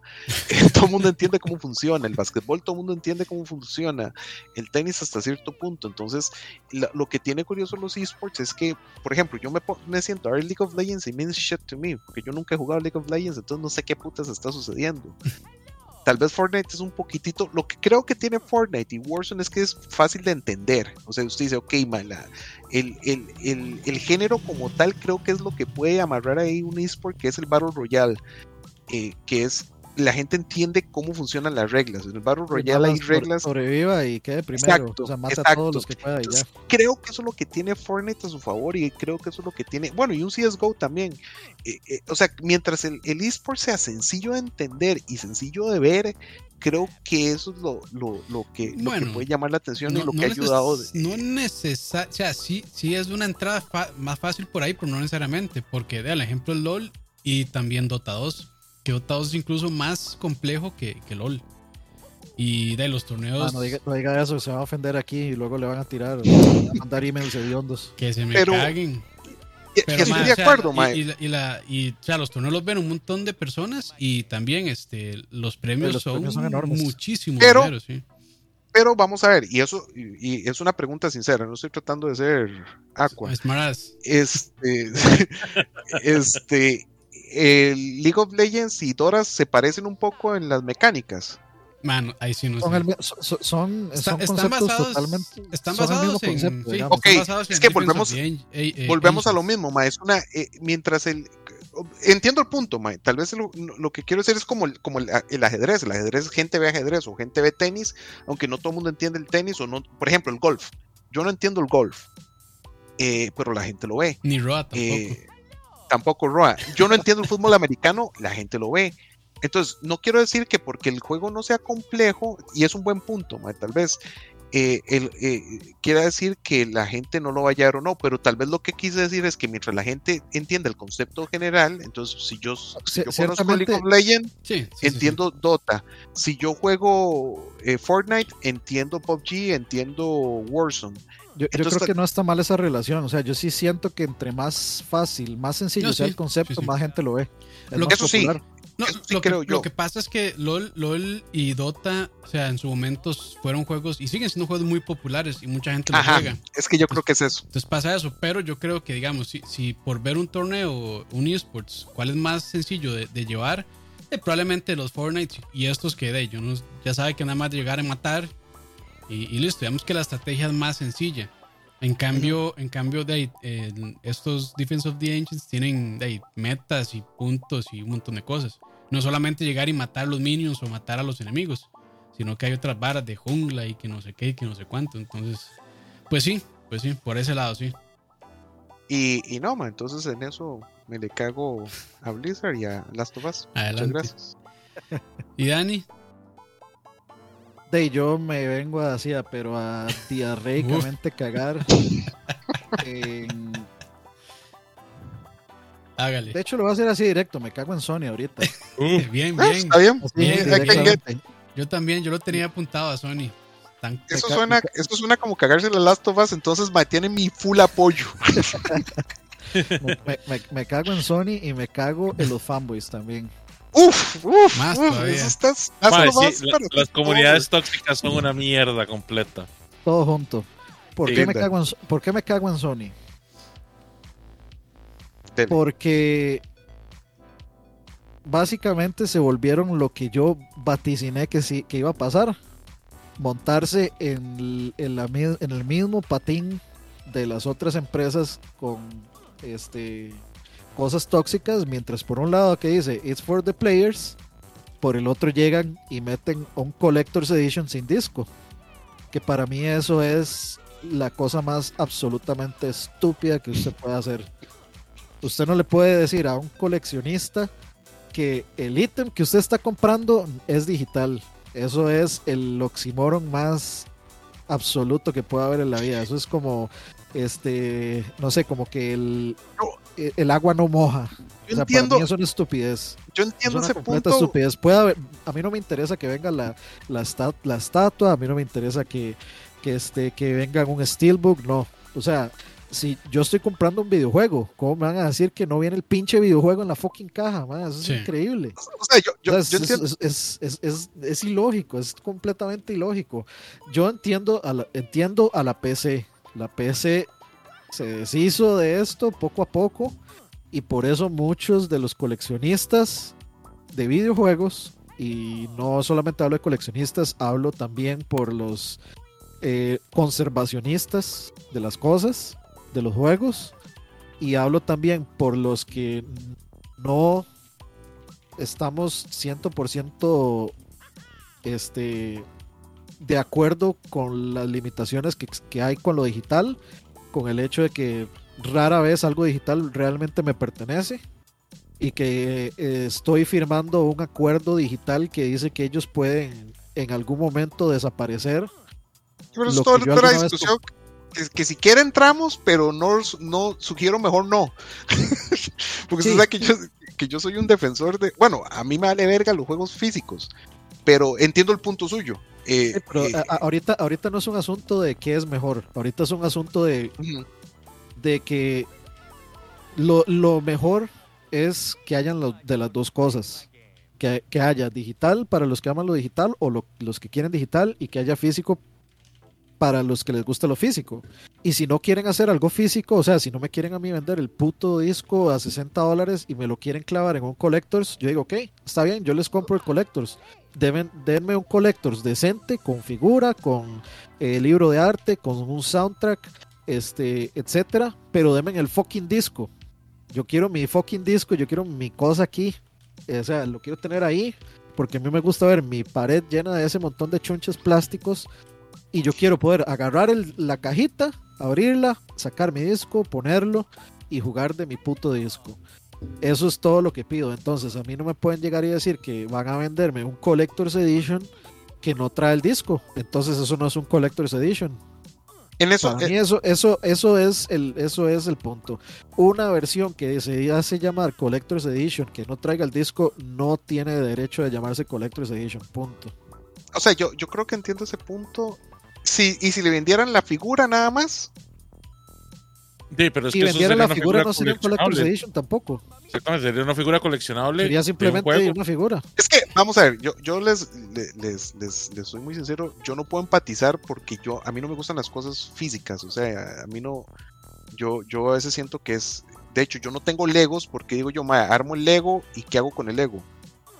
Eh, pero es porque, sí, ah, lo pone ahí, no, no, no, y volvemos a lo mismo, o sea, eso no quiere decir que esté mal o que sea una idiotez, o, no, no, para nada. Yo no, no, no, yo, no digo que sea una idiotez, pero digamos, la, ideología. Ajá. La ideología del ego vamos a ver, es que vos duermes y que después no, entonces, otras cosas. Sí, que sea como para display. Lo que, lo que pasa es que para mí es, es que volvemos a lo mismo, eso es, eso es como yo lo veo. Entonces, por ejemplo, yo no soy tanto de, de, figuras porque siento que no hago nada con ellas. Eso no quiere decir que no tenga unas cuantas. Eh, pero, pero yo puedo entender entonces esa parte de, de que ustedes digan, si estoy comprando un juego coleccionable, me, me, me, es extraño porque para mí los juegos en disco no tienen mucho sentido y, y, y, la conveniencia, o sea, es que yo les digo una cosa, para mí la conveniencia va a prevalecer. Y más bien, aún me parece sorprendente que las consolas vengan para discos, porque ya no es conveniente. Con estas velocidades de internet que existen ahorita, es una gastadera de materiales por parte de, las, de los manufacturers que eso les provoca más pérdidas que ganancia, excepto gente como ustedes que les gusta coleccionar, que está bien. Eh, lo que pasa es que yo sí creo que la tendencia va a ser a que la vara sea digital, man, porque... A ver, vamos, voy a responder esto y sorry, Dablacid, pero voy a ser 100% honesto. Dale, dale. Tengo, tengo dos respuestas a eso que, que, preguntó, que dice que, y los coleccionistas de ah. PlayStation 5 digital, ¿qué? Sorry, pero el coleccionismo digital no existe. Eso no es coleccionismo. Usted no está coleccionando nada. No tiene algo. usted no tiene nada nada. O sea, no es, que, no es físico. Es que no, se ha, es que no se ha, digamos, todavía. No. No se, ha, no, se ha llegado al punto en que realmente, pero se está haciendo el esfuerzo. Lo que pasa es que sí es, o sea, la manera de regularlo es, es bastante complejo. Como esto, los NFT, eh, NFT Exacto. ahora para mí es, es, una cachetada, porque si se va el servidor, de, perdió su, su colección. Yo les voy, yo les voy a decir, pero yo les voy a decir una cosa. Pero es parte que nos estamos pasando a, a, a la era digital. Pero yo estoy completamente de acuerdo que lo, bonito de algo coleccionable es poder tenerlo eh, físicamente, ¿no? No, yo les voy a decir, no, yo les voy a decir, una colección, el punto de tener una colección es tenerla, es mostrarla, es este, cuidarla, es curarla. Ese es el, punto de Es que si, nos vamos a la, definición de, de, colección, es, o sea, eh, lo, digital también entraría. Exactamente, es que ese es mi punto. Lo, lo, bonito de coleccionar no es lo físico. Lo bonito de coleccionar es que usted tiene ese, eso que usted desea coleccionar y guardar en algún lado y que usted lo disfruta tener. Punto.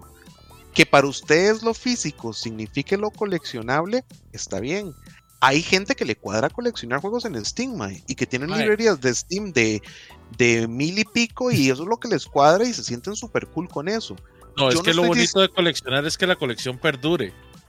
Y eso, vamos a ver, yo les voy a decir esto. En este momento yo tiro una bomba ahí de, de fuego en, en, el cuarto de Dani y desaparece lo que tiene coleccionable. sí, y se pierde, se pierde una colección muy valiosa, más valiosa de lo que usted pueda tener en digital.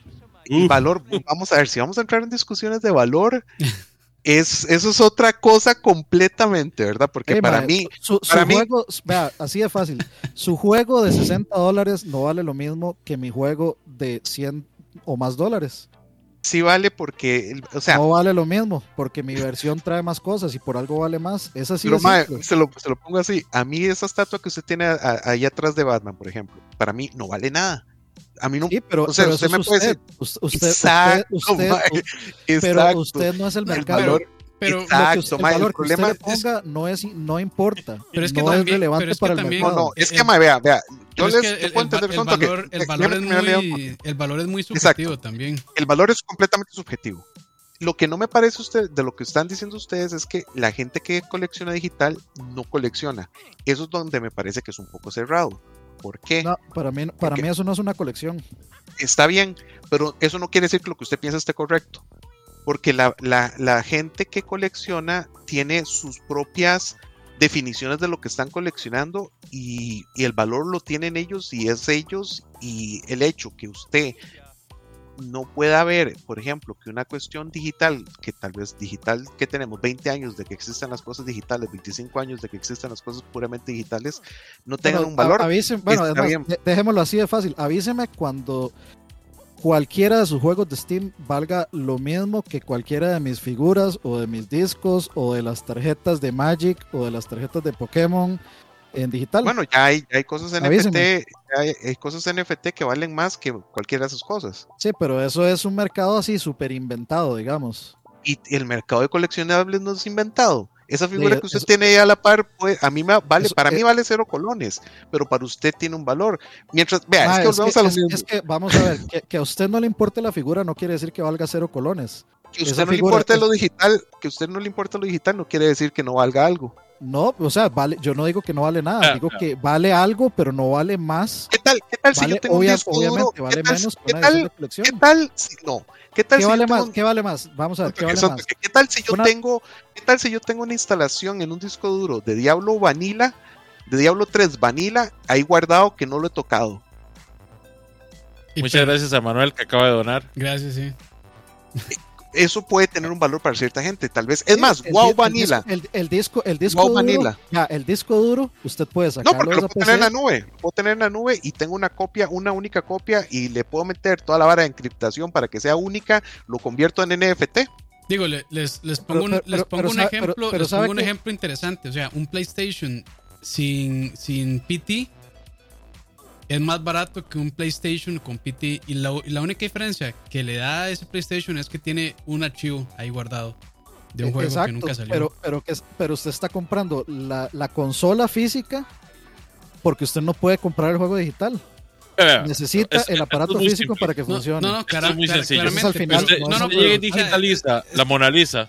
Usted llega y digitaliza la Mona Lisa y empieza a vender copias digitales de la Mona Lisa, ¿valen lo mismo que la Mona Lisa física? No, no. Vale lo que el mercado de, decida, ma, es que es el problema. Pero no es tan coleccionable. Es que, o sea, usted no puede, usted no es puede que, comprar, no puede comprar jamás. Sí se puede, ma, es que ustedes están comprando cosas que son No, no, no, no, no. Usted no puede decirme, usted no puede decirme que la Mona Lisa, que es un, una pintura histórica, va a valer lo mismo que cualquier otra pintura, porque es un documento histórico. Es como decir que el valor, eh, no hay nada, no hay nada objetivo sobre el valor, mae. Es que esa es la vara. El valor histórico, o sea, es que... No hay nada objetivo. Usted, si usted le dice... es, lo mismo, es que no es lo mismo que usted quiera decir que el valor, eh, que esos valores no existen, pero es que el mundo real existen. Por más que usted quiera decir que no, sí existen. No. O sea... Para los talibanes, para los talibanes, en las esculturas que existían de Buda, eh, para ellos no tenían ningún valor. Aunque ah, tenían, creo que... eran mil años y eran de las primeras esculturas que existían de Buda eh, en el mundo. Estás más dijeron, un grupo extremista, digamos. No, Mae, es que, es que, lo que un grupo extremista. Lo que les estoy queriendo decir es que el valor es algo muy subjetivo. Yo puedo entender que ustedes tengan un valor muy alto con las cuestiones físicas y está bien, eso está bien.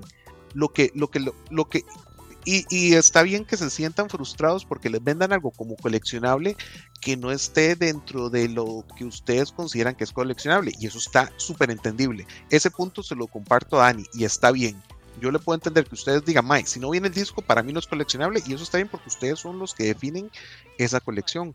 El problema es cuando ustedes dicen que si alguien colecciona digital no es una colección, ahí es donde sí yo me tengo que poner en desacuerdo. Porque la vamos, vamos a hacer una revisión de ese statement. yo, no, yo nunca dije que no valía nada. Usted dijo que no eran una Sí, no es, una, no, es, no es una colección en el, sentido, usted tiene una colección de juegos, que es una lista, un listado de juegos que tiene un precio. Pero no sé si eso, eso, tiene, precio. Eh, eso tiene, tiene un precio. O sea, usted tiene, tiene, un precio. Tiene un precio porque usted está pagando un precio. Y porque no existe algo como un bien gratis. O sea, sí existen, pero no en este caso. Estamos hablando de comprar un bien o de comprar. Sí, es un bien al final. No es un no es eh, los, el videojuego en este caso no es un servicio, es un bien. Entonces usted está pagando por un precio que usted considera justo por ese bien. ¿Quién pone el precio? Lo impone la compañía que está dando, que está diciendo, ok, esto vale esto. Entonces, si eso vale eso, ya no es un, ya no es algo totalmente subjetivo, ya tiene un precio, un precio base. es el precio que le da eh, la persona que se lo está vendiendo. Ok, ok. Entonces, no es lo mismo que usted me diga, Mae, yo tengo el, este, el primer álbum de Pink Floyd digital, se lo vendo. A que usted me diga, Mae, yo tengo el primer álbum de Pink Floyd original, primera tirada, completamente inmaculado y firmado por los integrantes originales de Pink Floyd. Y si yo le digo que tengo la copia digital, la primera copia digital que tenía Roger Waters de ese disco, que es de él, que la convirtió en NFT y que se la puedo vender. Es que esa es la cosa. Yo ahí, yo, yo quiero decir que yo, usted? yo, estoy de acuerdo. Tendría que demostrarme cómo. Yo estoy de acuerdo con ambas partes porque es que todavía estamos empezando a entrar y tratar de entender el aire digital. O sea, y, yo, sí siento el rechazo porque el, rechazo es muy natural del ser humano, ¿verdad? Y lo que pasa es que toda la vida hemos estado acostumbrados a coleccionar cosas físicas. Pero eso no quiere decir que en un futuro vayamos a coleccionar y ya se está empezando a dar. Lo que pasa es que ahorita es un mercado es una burbuja es un espantosa. es un mercado rarísimo que está, que está siendo especulado de maneras raras.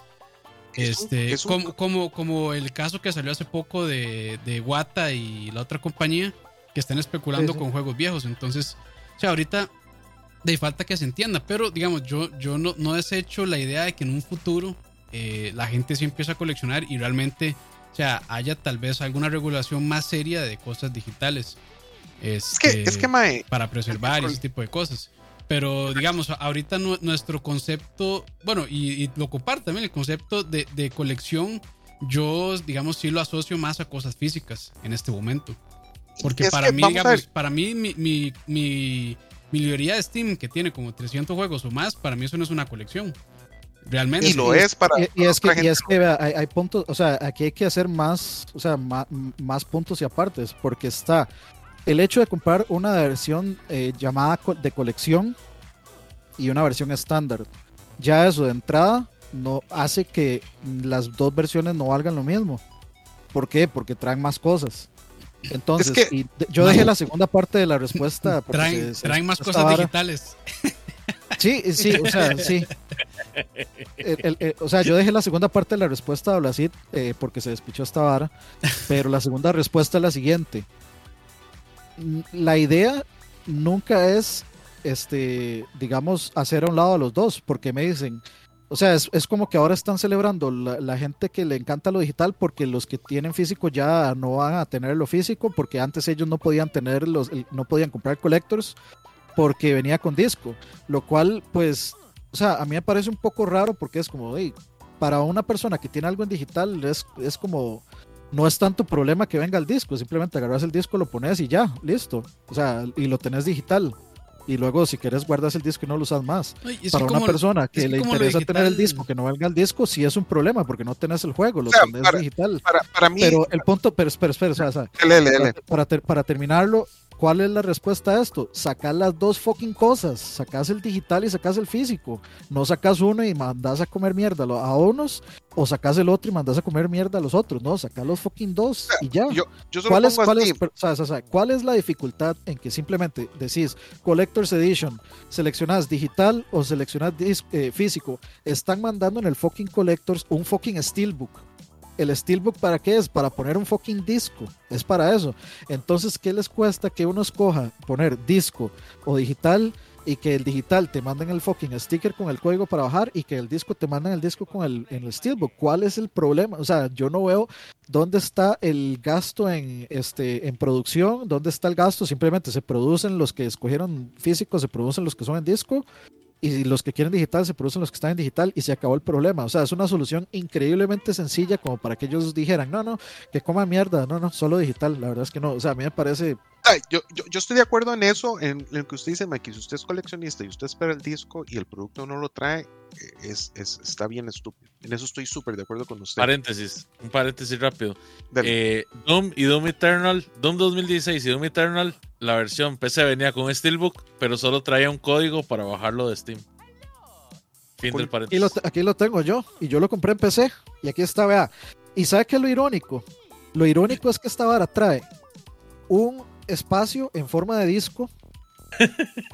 Es que, es y lo que, trae es un pedazo de cartón sí, claro. en forma de disco con el código. O sea, eso, es, como.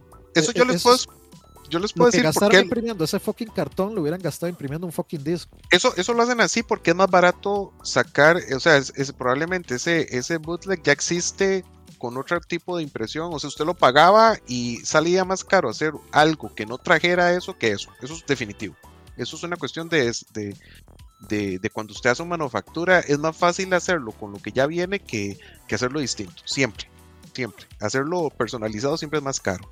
Entonces, probablemente ese estilo, porque a la gente le cuadra ese, ese, ese form factor, eh, es más barato comprarlo así, imprimirlo así y se fue. Eh, que es un como una insulto, ¿cómo es que dicen los gringos? Insulto, en la pena ya, o sea, ya, o sea, está bien. Pero entonces, mi punto es, véalo, véalo con la industria musical. La industria musical ya se deshizo de lo físico.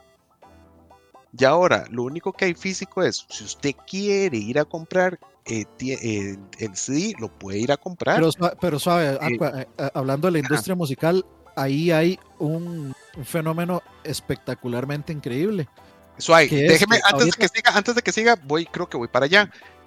Está la gente que le gustan los LPs y usted puede comprar los LPs y la vara y la playada y usted se va en el ride coleccionable. Ahí se va, pero, pero ahorita se están vendiendo una cantidad muy considerable de LPs y mucha gente está empezando a tirar eh, versiones en Correcto. Porque ven que la gente está comprando porque a la gente le gusta. Eso no quiere decir que si usted probablemente agarra, por ejemplo, eh, qué sé yo, por decir un, artista, eh, Opeth, y usted se fija cuánta gente compra el, disco en físico versus cuánta gente lo escucha, lo escucha en Spotify o en YouTube o donde sea, eh, le puedo apostar que la gran mayoría lo escucha en el, servicio que ya pagan digital versus la gente que lo quiere tener físico, lo compra físico, eso no quiere decir que sea poquito, eso no quiere decir que sea negocio. y, eventualmente lo mismo pasa con las películas y todo, pero... Correcto. Entonces, mi punto es este, muy probablemente la industria se vaya a mover a algo así. ¿Por qué? Porque para mí es más fácil consumir la música digital. Yo, que a mí me encanta la música y tengo un montón de discos y tengo discos firmados de varios artistas. yo tengo discos de Blind Guardian firmados que ahí están y se están pudriendo. Pero eso es porque soy yo. A mí la, vara física no me llama. O sea, yo si lo consumo, lo consumo y me gusta consumir lo digital. Véndalos. Eh, podría venderlos, pero... Eh, este, la vara es que mientras sea conveniente, muy probablemente la industria se va a mover a lo conveniente y lo que sea menos, menos caro de producir y eventualmente a gente que le gusta comprarlo así se los va a vender así. Entonces, sí estoy de acuerdo en que si lo van a llamar coleccionable y no viene el disco, es una estupidez. Estoy completamente de acuerdo. o sea, el, el, punto es el siguiente. En estos momentos no estamos en una realidad donde, donde, donde el coleccionismo se esté dando en digital sí, estamos empezando, más bien al contrario, estamos empezando a ver que existe el NFT y se está empezando a coleccionar cosas digitales. Y, todavía, de hecho, todavía queda ver qué es lo que va a pasar con eso, porque no hay una garantía de que eso vaya a ser la nueva norma tampoco. De, hecho, eso es lo que yo estoy hablando ahí en el chat, porque están diciendo NFTs y que los NFTs están, el blockchain está descentralizado y no sé qué, y no necesariamente, o sea, si quieren comprar NFTs tienen que hacer una investigación, porque si ese NFT no está descentralizado, este, y el blockchain no está bien hecho, quiere decir que eso está en un servidor, en un servidor ahí que tal vez tengan algún backup, pero si eso se viene abajo, chao, chao el gasto que hicieron o la inversión, si es que lo estaban viendo como inversión. ¿Qué es lo mismo, qué es lo mismo que un cuadro de, de, Miguel Ángel que lo pueden copiar y más de algún mamón habrá comprado un, un, un cuadro de Miguel Ángel copiado. Mr. Bing no, no, hizo una réplica de, de, una pintura. O sea, es que volvemos a lo mismo. Cuando en el momento que usted se vuelve coleccionador de cosas y esas cosas tienen un valor exagerado, ya entramos a otro mercado de fraude, de copiarlo, de robárselo y de, autentificación. o sea, eso es otro, esa harina. pero pero es, muy, es muy buen punto lo que dice este Oscar. Muy probablemente lo mismo va a pasar con el, con el NFT. O sea, han habido, han habido obras de artes que se han perdido porque se quemaron, porque se perdieron, lo que sea. De o sea, juegos también. sea digital, sea, sea físico Exacto, sea físico, sea digital, las varas se degradan, las varas se pierden y existe siempre la posibilidad de que una se pierda versus la otra. Entonces, pero, vamos a ver, eh, por ahí dice Blasit que la resistencia a lo digital está basada en miedo casi irracional de que los servidores se mueran, etcétera. No realmente. O sea, a mí me gusta, me gusta. Yo siempre fui fan y yo aún lo hago. Yo agarro las cajas, me pongo a ver los manuales, porque, o sea, siendo fan de los cómics, a mí me gusta ver los dibujos. A mí no me gusta leer cómics en iPads, no me gusta leer cómics. Yo no puedo leer cómics en, en, mi, en mi celular. Sí, pues, es algo muy subjetivo también, ¿verdad? por, eso, pero, ahí, por eso, pero, pero, pero a, ver, eso es lo que estoy diciendo. O sea, yo no soy el único, no soy el único y detergente. No, no, responde, no responde a que tengo miedo irracional, no, son mis gustos. Mis gustos es que a mí me gusta agarrar, sentir el papelito en mis manos y así ustedes van a encontrar a unas personas que no necesariamente hablan de eso de los cómics. O sea, la gente, hay mucha gente que dice, yo prefiero los libros en físico, yo no puedo leer en un iPad. Este, a mí me gusta. Y a, y a, ver, o sea, si nos ponemos a ver, quién sabe que sea hasta más saludable, si leer, pasar leyendo en un iPad o pasar leyendo un libro. No sé. Pero eh, entonces es el siguiente. Bueno, si es un Kindle, no. Depende de la luz. Depende, de la luz que. Depende de la luz que emita el dispositivo, sí. Eh, eh, entonces, por ejemplo, yo le digo, a mí me gusta coleccionar libros. Es yo creo que las únicas cosas físicas que me gusta coleccionar. Y ya igual, yo ya hay cosas que no tengo físicas. Digamos, los libros de George R. R. Martin, que los va a terminar pronto, espero. No. Este, yo los tengo digitales todos. No tengo, ni uno, no tengo ni uno solo, no tengo ni uno solo físico. Pero tengo este, tres versiones de la Divina Comedia eh, en físico ahí. Entonces, ¿cómo le digo?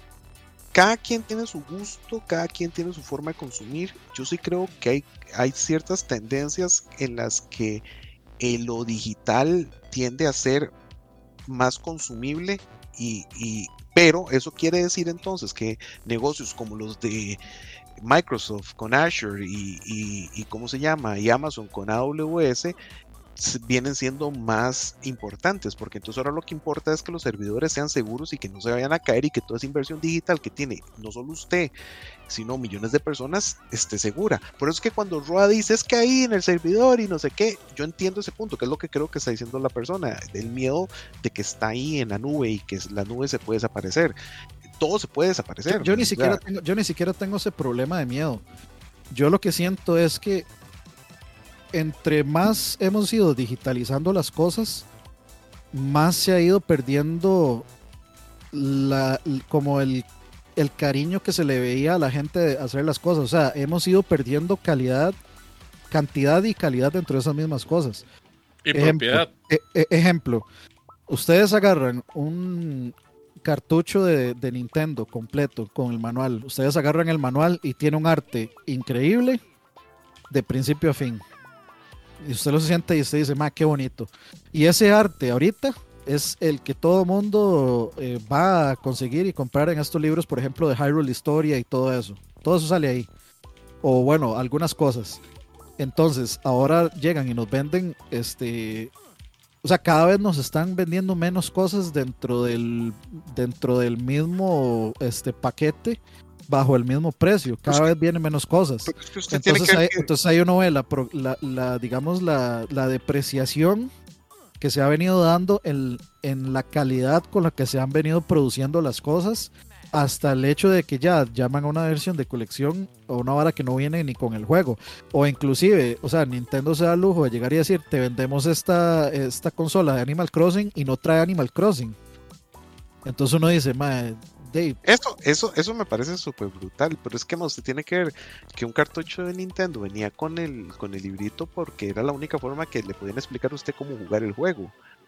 Eh, ya, ya eso ya no es necesario. O sea, usted ya pero, pero igual, o sea, esto era una, o sea, esto se volvió una práctica bien entrado, digamos, hasta el 360 PlayStation 3. Como, como eran los LPs, los LPs que traían la lírica.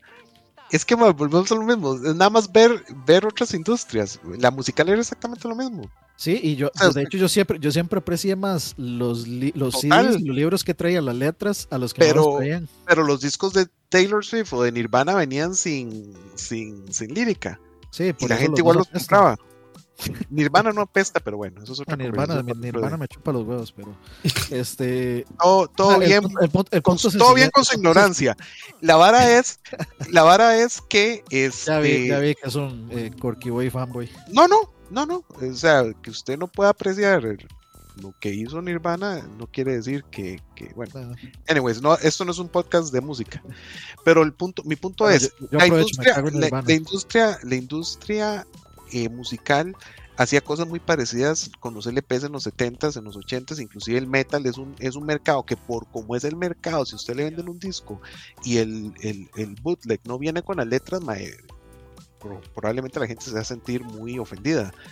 Pero como le digo, el, mercado se está moviendo distinto. O sea, yo, yo que consumo música, yo ya solo lo que hago es que lo, es más, ni compro, yo no he vuelto a comprar un disco, lo que pago es uh, YouTube Music, ahí bajo el disco y si ocupo la lírica la busco.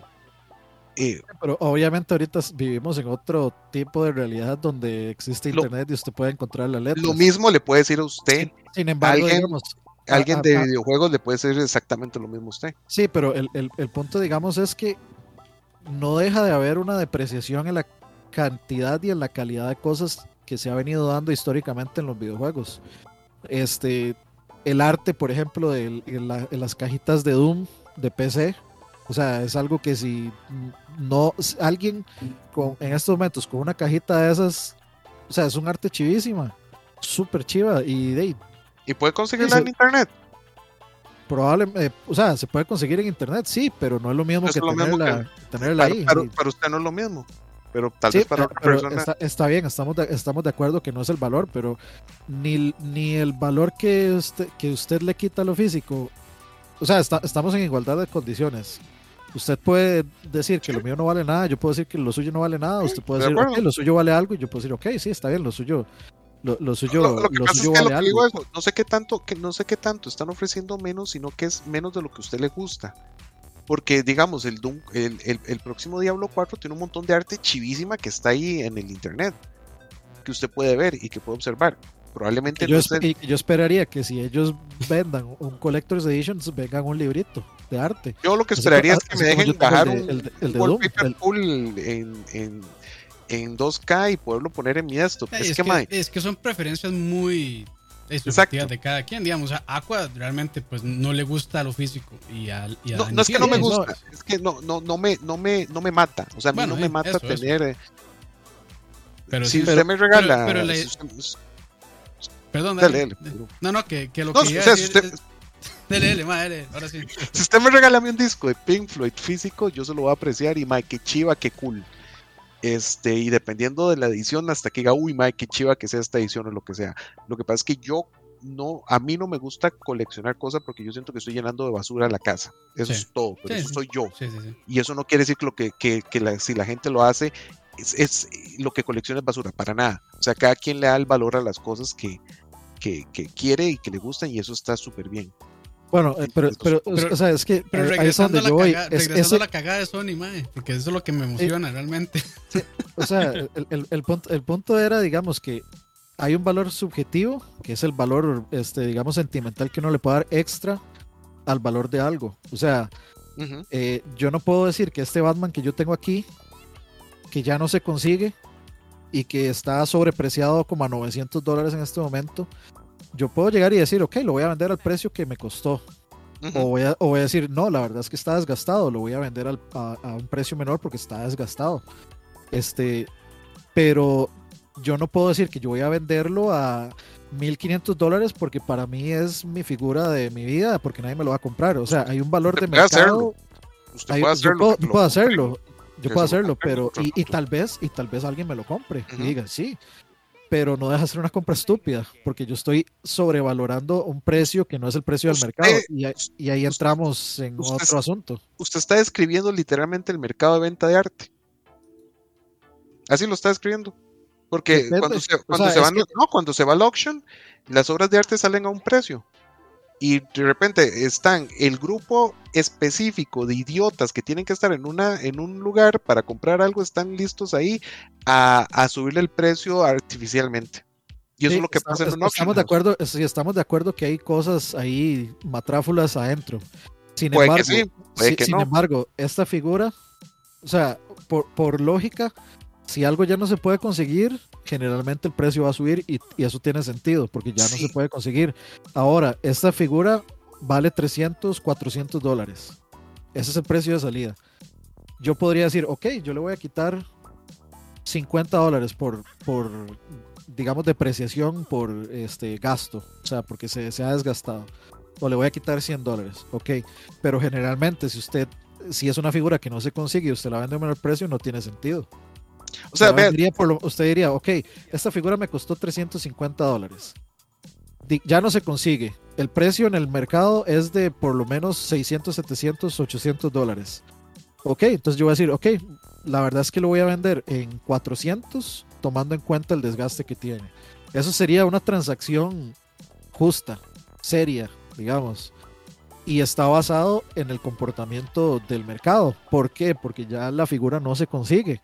Y entonces eso obviamente va a hacer que los precios vayan subiendo porque no se consiguen. Es que más se lo pongo así. No es lo, mismo, por ejemplo, que, que, lleguen y me vendan la Mona Lisa original, que tiene un valor histórico, este, de, no digamos incalculable, si tiene un valor histórico calculado.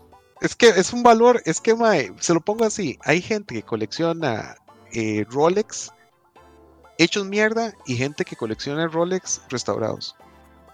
Y para unos tiene más valor restaurados y para otros pierden todo el valor si usted los restaura. De hecho, eso que dice Kevin Aguilar, eh, o sea, mucho de lo que se considera este el arte, o sea, las transacciones de arte son muchos consideran que son lavado de dinero. También, es que es que, ¿cómo le digo? El valor de las cosas es muy subjetivo. Entonces, eh, desde el momento que al primer mono se le ocurrió mm, dar un mango por un palo, ya ahí eso es completamente le dio ese valor y todo bien.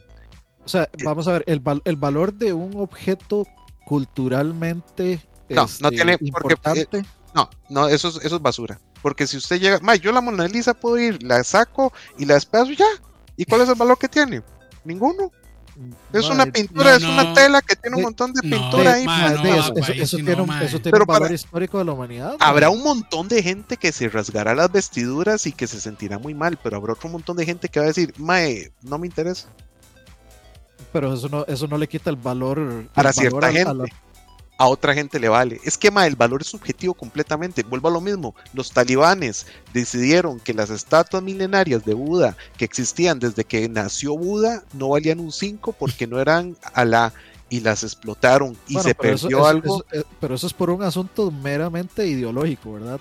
Pero es lo mismo, ma. Era, eran No, no es lo mismo, o sea, eso fue a propósito, es como desintegremos todo lo que, o sea, esa es la, la mentalidad. Si yo lo estoy diciendo que yo voy y agarro la Mona Lisa y le caso, yo lo, lo, hago a propósito también, ¿y qué? Sí, pero Dave, pero Dave va para la cárcel, obviamente. Sí, y, seguro que los talibanes seguro que le fue bien bonito.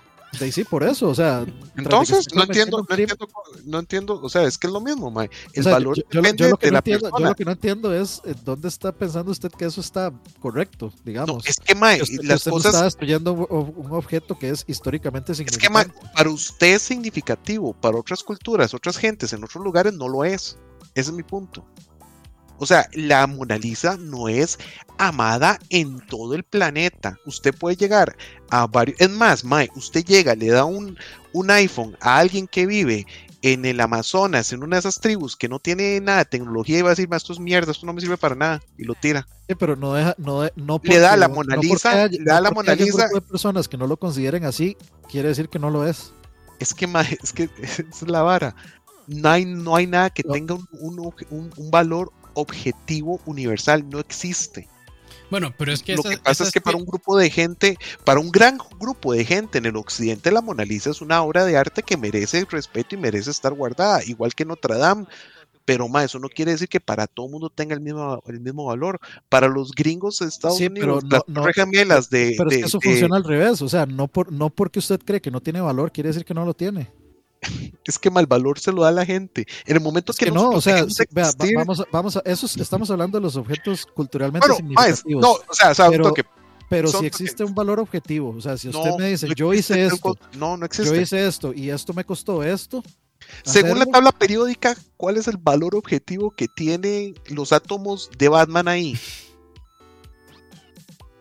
científicamente, científic, científicamente, más porque la, tabla periódica, los átomos que, de los que está hecho la estatua de Batman tienen cierta cantidad de electrones, cierta cantidad de... Usted puede objetivamente darle una masa, un volumen, propiedades físicas que existen. El valor no es una propiedad física que usted puede determinar. El valor es algo que el mercado literalmente le, le, hace a las cosas. ¿Por qué lo digo con un ejemplo tan estúpido? Porque el, petróleo, que son dinosaurios muertos o, o materia orgánica descompuesta, tiene un valor que cambia todos los días. Será objetivo. Eh, pero es por, el oro, que es, un elemento. Exactamente. son, mercados basados en, la, oferta y la demanda. Estoy de acuerdo. Pero digamos, una Mona Lisa no tiene oferta ni demanda porque solo hay una. De hecho, tiene en teoría, debería tener un valor incalculable, por lo mismo. Pero, pero, Mae, es que eso vale para la gente que le importa. Si usted agarra un chamaco que no sabe que esa es la Mona Lisa y que tiene un valor incalculable, pero, no va a tener valor. Pero, es que usted no, pero es que usted no puede poner a la gente que piensa que no tiene valor por encima del resto que saben que tiene un valor. No, es, es que, Mae, no estoy diciendo que uno esté correcto o incorrecto. Lo que, lo que le estoy diciendo es que el valor de las cosas es subjetivo. Es que no, no puede, ser subjetivo en un mundo donde todo se rige por, por los números pero, de la moneda. Así, y, yo sé que me va a responder igual, pero véalo así, ma, ¿qué pasa si su jefe un día llega y le dice, ma, su trabajo no vale nada, no lo voy a pagar, pero tiene que seguir trabajando porque no vale nada? Yo lo, yo lo puedo mandar porque hay un contrato, hay un contrato, hay un contrato que lo obliga a pagarme. Pero de hecho, si el MAE considera que el trabajo mío ya no vale nada y me quiere despedir, me puede despedir, eso no es ningún problema. Lo que pasa es que hay todo un montón de consecuencias este, legales. De, consecuencias legales. Más, es que lo que pasa es que el, el, el valor es una invención humana. O sea, es algo que nos inventamos nosotros. estamos de acuerdo que es una invención humana, pero es un estándar en este momento. No hay, usted, no puede, usted no puede llegar a. existen estándares. usted no puede llegar a una y decirle, no, le voy a dar 10 colones por esa leche, aunque valga 150. Estoy de acuerdo, porque hay un contrato, hay un contrato comunal que dice el, el colón vale esto, el dólar vale esto otro, y sí, nos estamos yendo por otra vara. hace rato iba, iba, iba, iba a dándole vueltas a un tema que no tiene absolutamente nada que ver. Entonces, dejémoslo aquí, porque no hubo, o sea, no, no, no, vamos a llegar a ningún lado. No, vamos a llegar a ningún lado y sigamos porque por si ya van a ser dos horas y yo también ya ahorita sí, ganar. Sí, me cago, me cago en Sony y en los fanboys. Eh, esa, era, la idea de, los fanboys. Y me faltaban los fanboys, ¿por qué? Porque los fanboys son los que causan este tipo de problemas como, como lo que está haciendo Sony con estos collectors. Porque, por, bueno, por dicha ha habido suficiente gente que les ha puesto en redes como ustedes, cómo se atreven a decirle collectors a esto, que o sea, pues sí, o sea, hay mucha, sigue habiendo mucha gente que colecciona este tipo de cosas y está viendo que le están quitando cosas.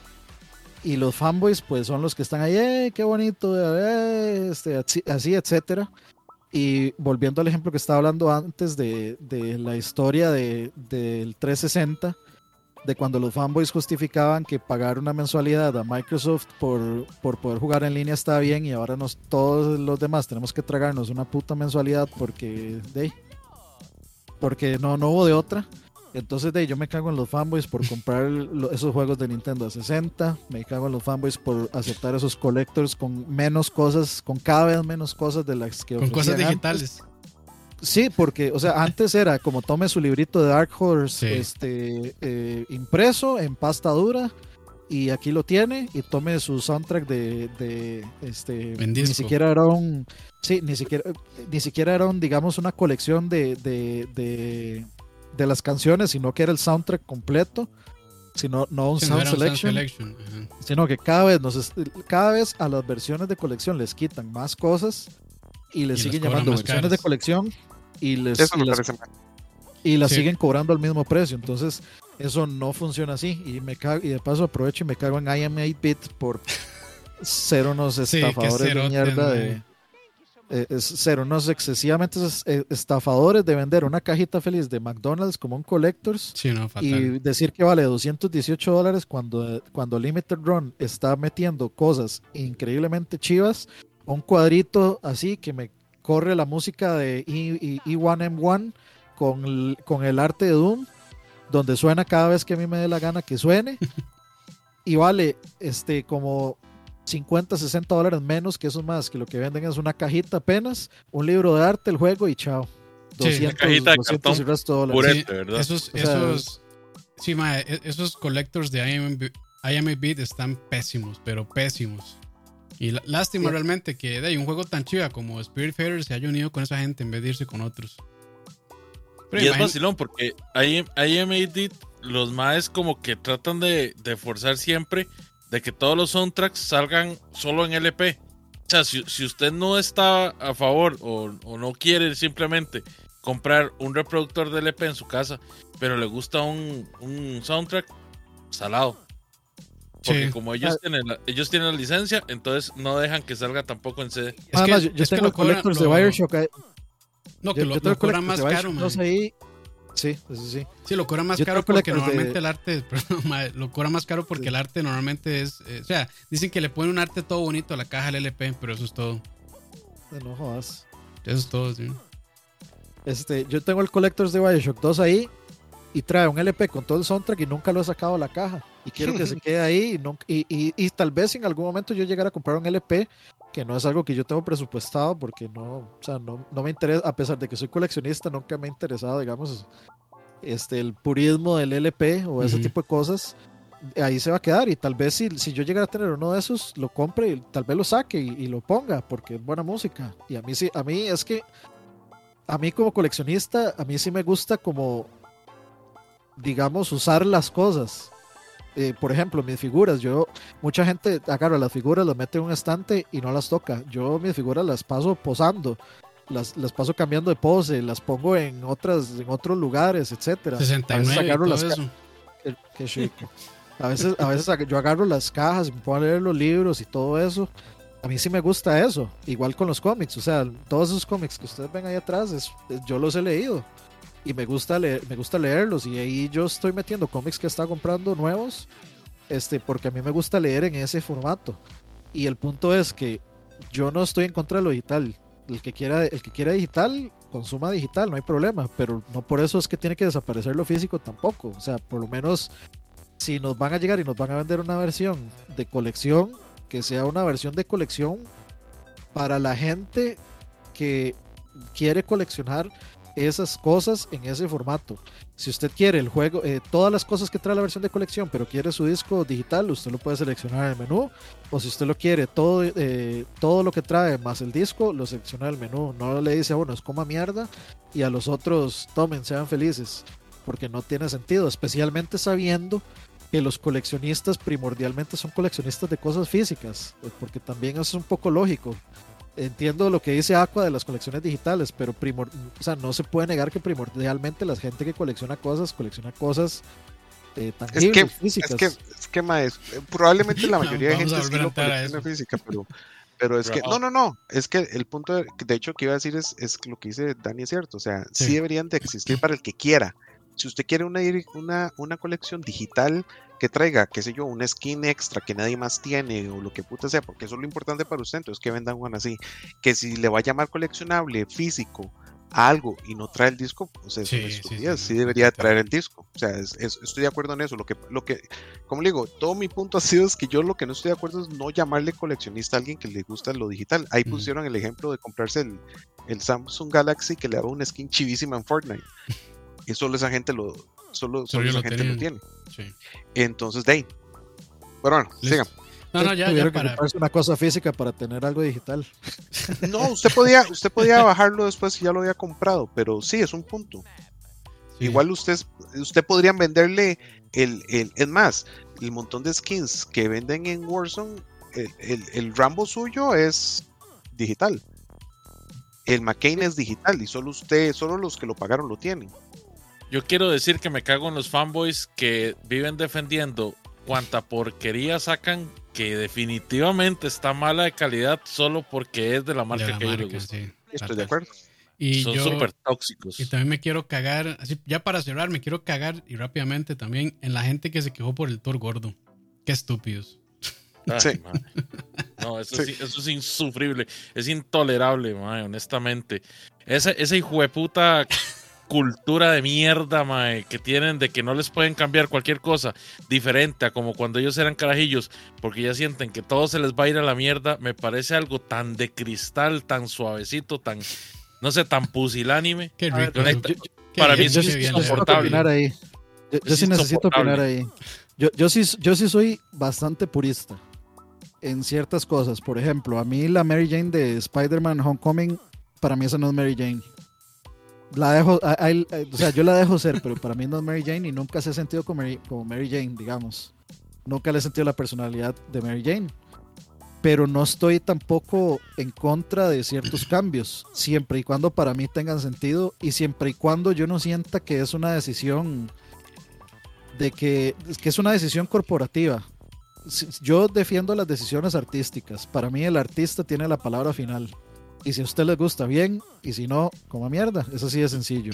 El artista es el que dice que cómo es su obra, cuál es su obra y el porqué de su obra. Si en este caso este, los artistas de God of War dijeron, ok, este es nuestro Thor, no hay problema. Si Sony llegó y le dijo a Sony Santa Mónica, necesito que ustedes me hagan a un, necesito que, que sean, este, eh, que me hagan un personaje que no sea fat shaming y necesito que me metan a un personaje que sea asiático y necesito que, que sean un personaje este, afroamericano para cumplir una cuota y ser políticamente correctos, yo ahí estoy total y 100% en contra porque me parece una hipocresía del más alto nivel. Yo, yo estoy de acuerdo con eso. Lo que pasa con el Thor yo no lo veo así. Es que eso es lo que iba a decir.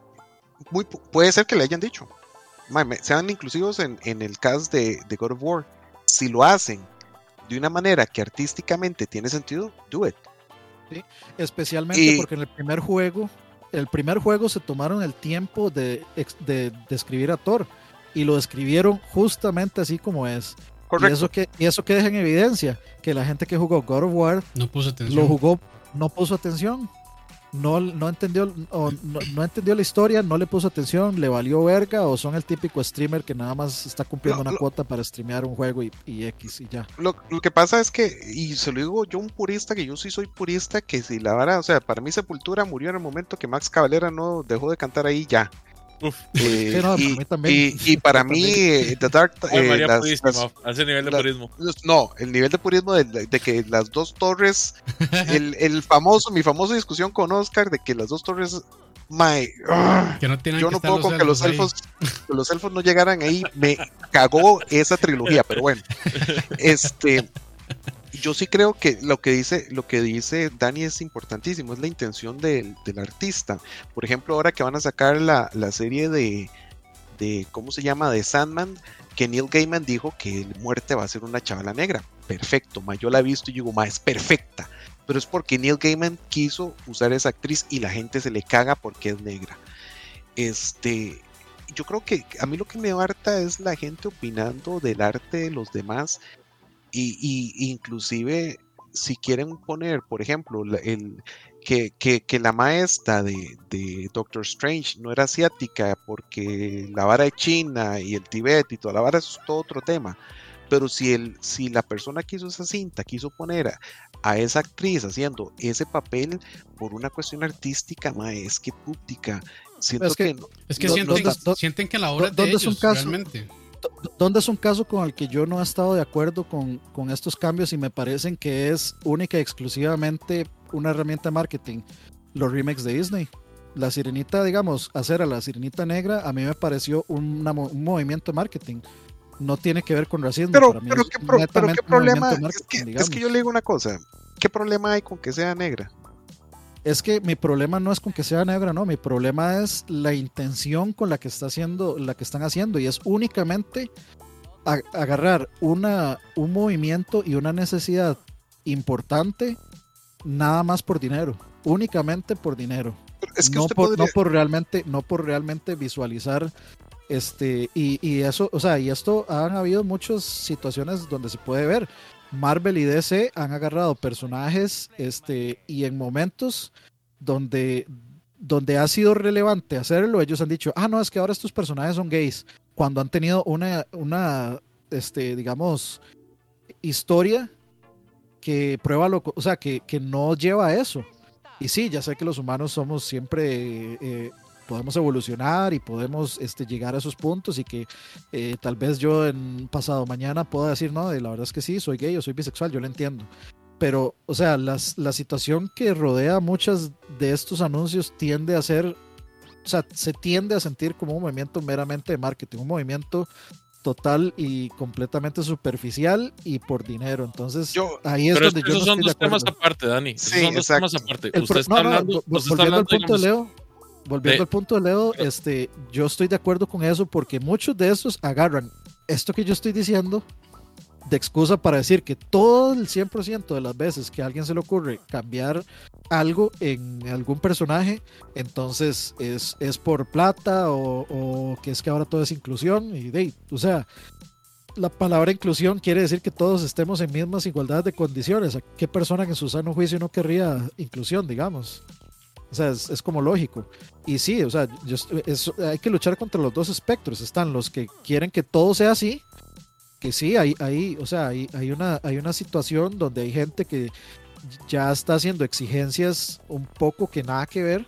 Y ahí entramos en un tema ya más polémico, como lo que hablábamos eh, hace mucho tiempo con todo el asunto de Jordan Peterson y, demás. Y, este, y está la gente que no quiere que nunca se cambie el status quo y de ya, o sea, para cualquiera de nosotros es evidente que el status quo ha estado fucked por mucho tiempo. A mí, a mí lo que me, me emputa y lo que me cago es en la gente que no le da chance a la gente, como por ejemplo, ya Matrix para unos es buenísima y para otros es malísima. Vean la hueputa película y luego dicen si es buena y luego dicen si es mala. O sea, es que el, el, problema, el problema que yo, a mí lo que me choca es que la gente opine sin ver el producto. Que la sirenita es negra morada, haz cuando la vea veré si me parece o no. Que si Thor es gordo o no, lo veré porque puede ser que Thor sea, lo hayan descrito perfectamente así, pero lo hagan súper idiota en el videojuego, entonces me le cagaré. O sea, yo lo que creo es, muchas veces eh, la gente anda opinando sin ver el producto final o sin tener la experiencia. Espérense a que hagan la vara, espérense a que jueguen el juego, espérense a que vean la película, espérense a que vean la serie, espérense a que escuchen el disco. Luego opinan. A mí lo que me emputa es que la gente empieza a opinar sin ver el producto final, sin ver este la vara. Es como la, la vara esta, eh, esta serie de DC de, de, los Teen Titans. Un día esto me senté a verla y había un personaje, ahorita no me acuerdo cuál era, Starfire, no me acuerdo cómo se llama. Eh, que se le cagaba, a mí me parece cool. Yo lo vi yo, ah, está cool. Y ya. porque no, es como que puedas hacer este físicamente accurate un personaje que viene de otro planeta. Eh, yo, yo estoy de acuerdo con vos en eso. O sea, en realidad la queja, o sea, en lo que yo me estoy cagando es en el, en el movimiento este que es igual de molesto que es cagarse en todo solo porque le cambian algo diferente. Y entiendo perfectamente lo que dice Dani. Yo también soy muy purista, en especial en la parte de los cómics. Yo nunca he estado a favor de que cambien el, ni el género, ni la raza, ni la, ni, la, ¿cómo se llama esto? Ni el sexual eh, Orientation. Exactamente. La orientación sexual de un personaje. Porque para eso ya hay personajes o pueden hacer nuevos personajes que vengan con esto. ¿Por qué no? con eso. ¿Por qué no hacer nuevos personajes igual de ricos, igual de imponentes, sin necesidad de eso? Por ejemplo, mm. y, siempre uso este como ejemplo, a Spider-Man no lo hicieron negro. o sea, sí hay un Spider-Man negro, pero no hicieron negro a, a Peter Parker. Sino y sin embargo había un movimiento muy grande de personas pidiendo que hicieran un Peter Parker negro. Y uno dice, pero ¿cuál es el punto? Ya existe Miles Morales, que es un personaje súper rico, súper entrañable, con el que usted puede... Igual está Kamala Khan, una personaje, o sea, un personaje con el cual usted se puede hacer relatable. Hay personajes gays, hay personajes eh, afroamericanos, hay personajes chinos. ¿Por qué no impulsar esos personajes? ¿Por qué no darles más, más impulso? Por ejemplo, Shang-Chi. No sé si alguno ya la ha ido a ver, pero Shang-Chi es una película increíble y que tiene cosas muy ricas de la mitología china. Sí. Y, y, sea, y no tiene yo, nada. Yo, yo, lo voy a decir, yo, yo tiendo a, estar de acuerdo con usted, man. Lo que el ejemplo que me cambió a mí la forma de pensar en eso es un uno que yo me sentía muy, muy, muy fuerte, que era este The Dark Tower. Y en el momento que me dijeron que me iban a poner al personaje principal como Edris, Edris Alda, Alba, o como se llama, puta, se me Ajá, en lugar de una persona que se parezca a Clint Eastwood, que en mi cabeza era este, el Gunslinger, dije, ah, puta, mae, qué interesante. Ese mae para mí es Edris, e, e, ese mae Alba es súper bueno. Y, y, más bien, qué lástima que la película no es tan buena. Pero, Mae, en ese, en ese caso, cuando usted va a poner un actor que tiene el, el gravitas, digamos, o, la, calidad de actuación como, como ese Mae para hacer un personaje y usted va a hacer algo interesante con eso, no me importa. Que sea, es que, para mí es que sí es, sí es importante que el personaje que yo esté viendo en pantalla sea el mismo personaje, o sea, se vea lo más parecido que pueda al personaje en las películas de cómics principalmente. O vamos a ver en un libro, si en el libro, digamos, describen a la persona de una manera y esa persona en esta, o sea, yo sé que yo entiendo que es una adaptación y es bajo el principio de adaptación que yo doy el chance. Pero inmediatamente en mí se desconecta esa, esa visualización de ese personaje como eso. Es que sí, sí. Si usted, si usted, la apariencia me, dice, por ejemplo, si la apariencia física es importante, sí. Si usted, si usted me dice, por ejemplo, que Tobey Maguire va a ser de Batman, yo digo, no. Si usted me dice este, que, por ejemplo, eh, Michael B. Jordan va a ser de Batman, yo diría, mm. no. Este, si usted me dice que, Michael B. Jordan. yo, sí voy a ser Bruce Wayne. Si usted me dice que Michael B. Jordan va a ser de Batwing, que es el hijo de Lucius Fox, yo digo, Totalmente. Es ah, el casting perfecto. Es el casting perfecto. O, en este caso, vamos a ver, si usted me dice que, que, este, que Michael B. Jordan va a ser del Superman negro de la Tierra, no me acuerdo cuál, yo digo, perfecto. Perfecto porque él no, o sea, Kal-El es una persona muy particular y ha sido descrita durante los años de una forma, al punto de que Kal-El en todas las tierras es casi que la misma persona. Por eso es que hay un Superman que no es Kal-El y se llama diferente porque es otra persona, no es Kal-El. Es que, Entonces, A, eso es donde yo voy. O sea, si usted está queriendo poner en pantalla el personaje del cual yo llevo años leyendo y lo he visualizado de diferentes formas. Y sí, o sea, yo he visto Peter Parker ser el nerd ultra flacucho chiquitito, en el cual Tobey Maguire es igualito. El de la serie de los noventas es prácticamente un fucking modelo. Por eso la gente que habla de, que, de que es que este Andrew Garfield no, era, no fue un buen Spider-Man porque no se veía nada nerd, pero ahora en la serie de los 90 es una estupidez, porque la serie de los 90 ese Peter Parker era un fucking modelo, digamos. De nerd no tenía nada, era súper cajudo, alto, bien peinado, ojos verdes. Yo, Entonces, yo lo que le digo para cerrar esa, esa opinión es que todo eso está bien. Y, y, yo soy una persona que tiene muchas veces muchas expectativas, pero seguramente con la viejera lo que he aprendido es a darle oportunidad a las cosas antes de dar mi opinión. Entonces, por ejemplo, la nueva Batman la voy a ver. Ese Mai yo lo detesto, pero me parece interesante ver qué hace eh, con Batman. Puede que lo haga bien, puede que lo haga mal. En el, mal le el beneficio de la duda. A mí no me gusta, el actor no me gusta, Mai. El, el Mai me cae mal. O sea, me cae mal y no me gusta cómo se ve, como dice usted. hasta en Inception. En Inception. Eh, eh, perdón, Inception no en Tenet. En Tenet me gusta el personaje del Mae. Eso no quiere decir, o sea, me gusta como el Mae actúa, me gusta el papel que hace. Eso no quiere decir que el Mae me agrade. Pero es que, es, que vamos al otro lado del espectro. Vos estás, vos estás dándole el beneficio de la duda a él en esta película, a pesar de que no es, no es el tipo de persona así. Pero, por ejemplo, yo conozco gente. Conozco ah, el contrario me parece muy molesto. Que dice que no, que toda película en la que salga el Mae es un clon de Crepúsculo. Ese es el origen de esta crítica, ese es el origen de este me cago. La gente que no es capaz de quedarse con la boca callada y esperar a ver cómo salen las cosas, sino que inmediatamente se queja de que le están echando a perder más. Val Kilmer es un, eh, a mí me parece un buen actor, apesta como Batman. George Clooney me parece un buen actor, apesta como Batman.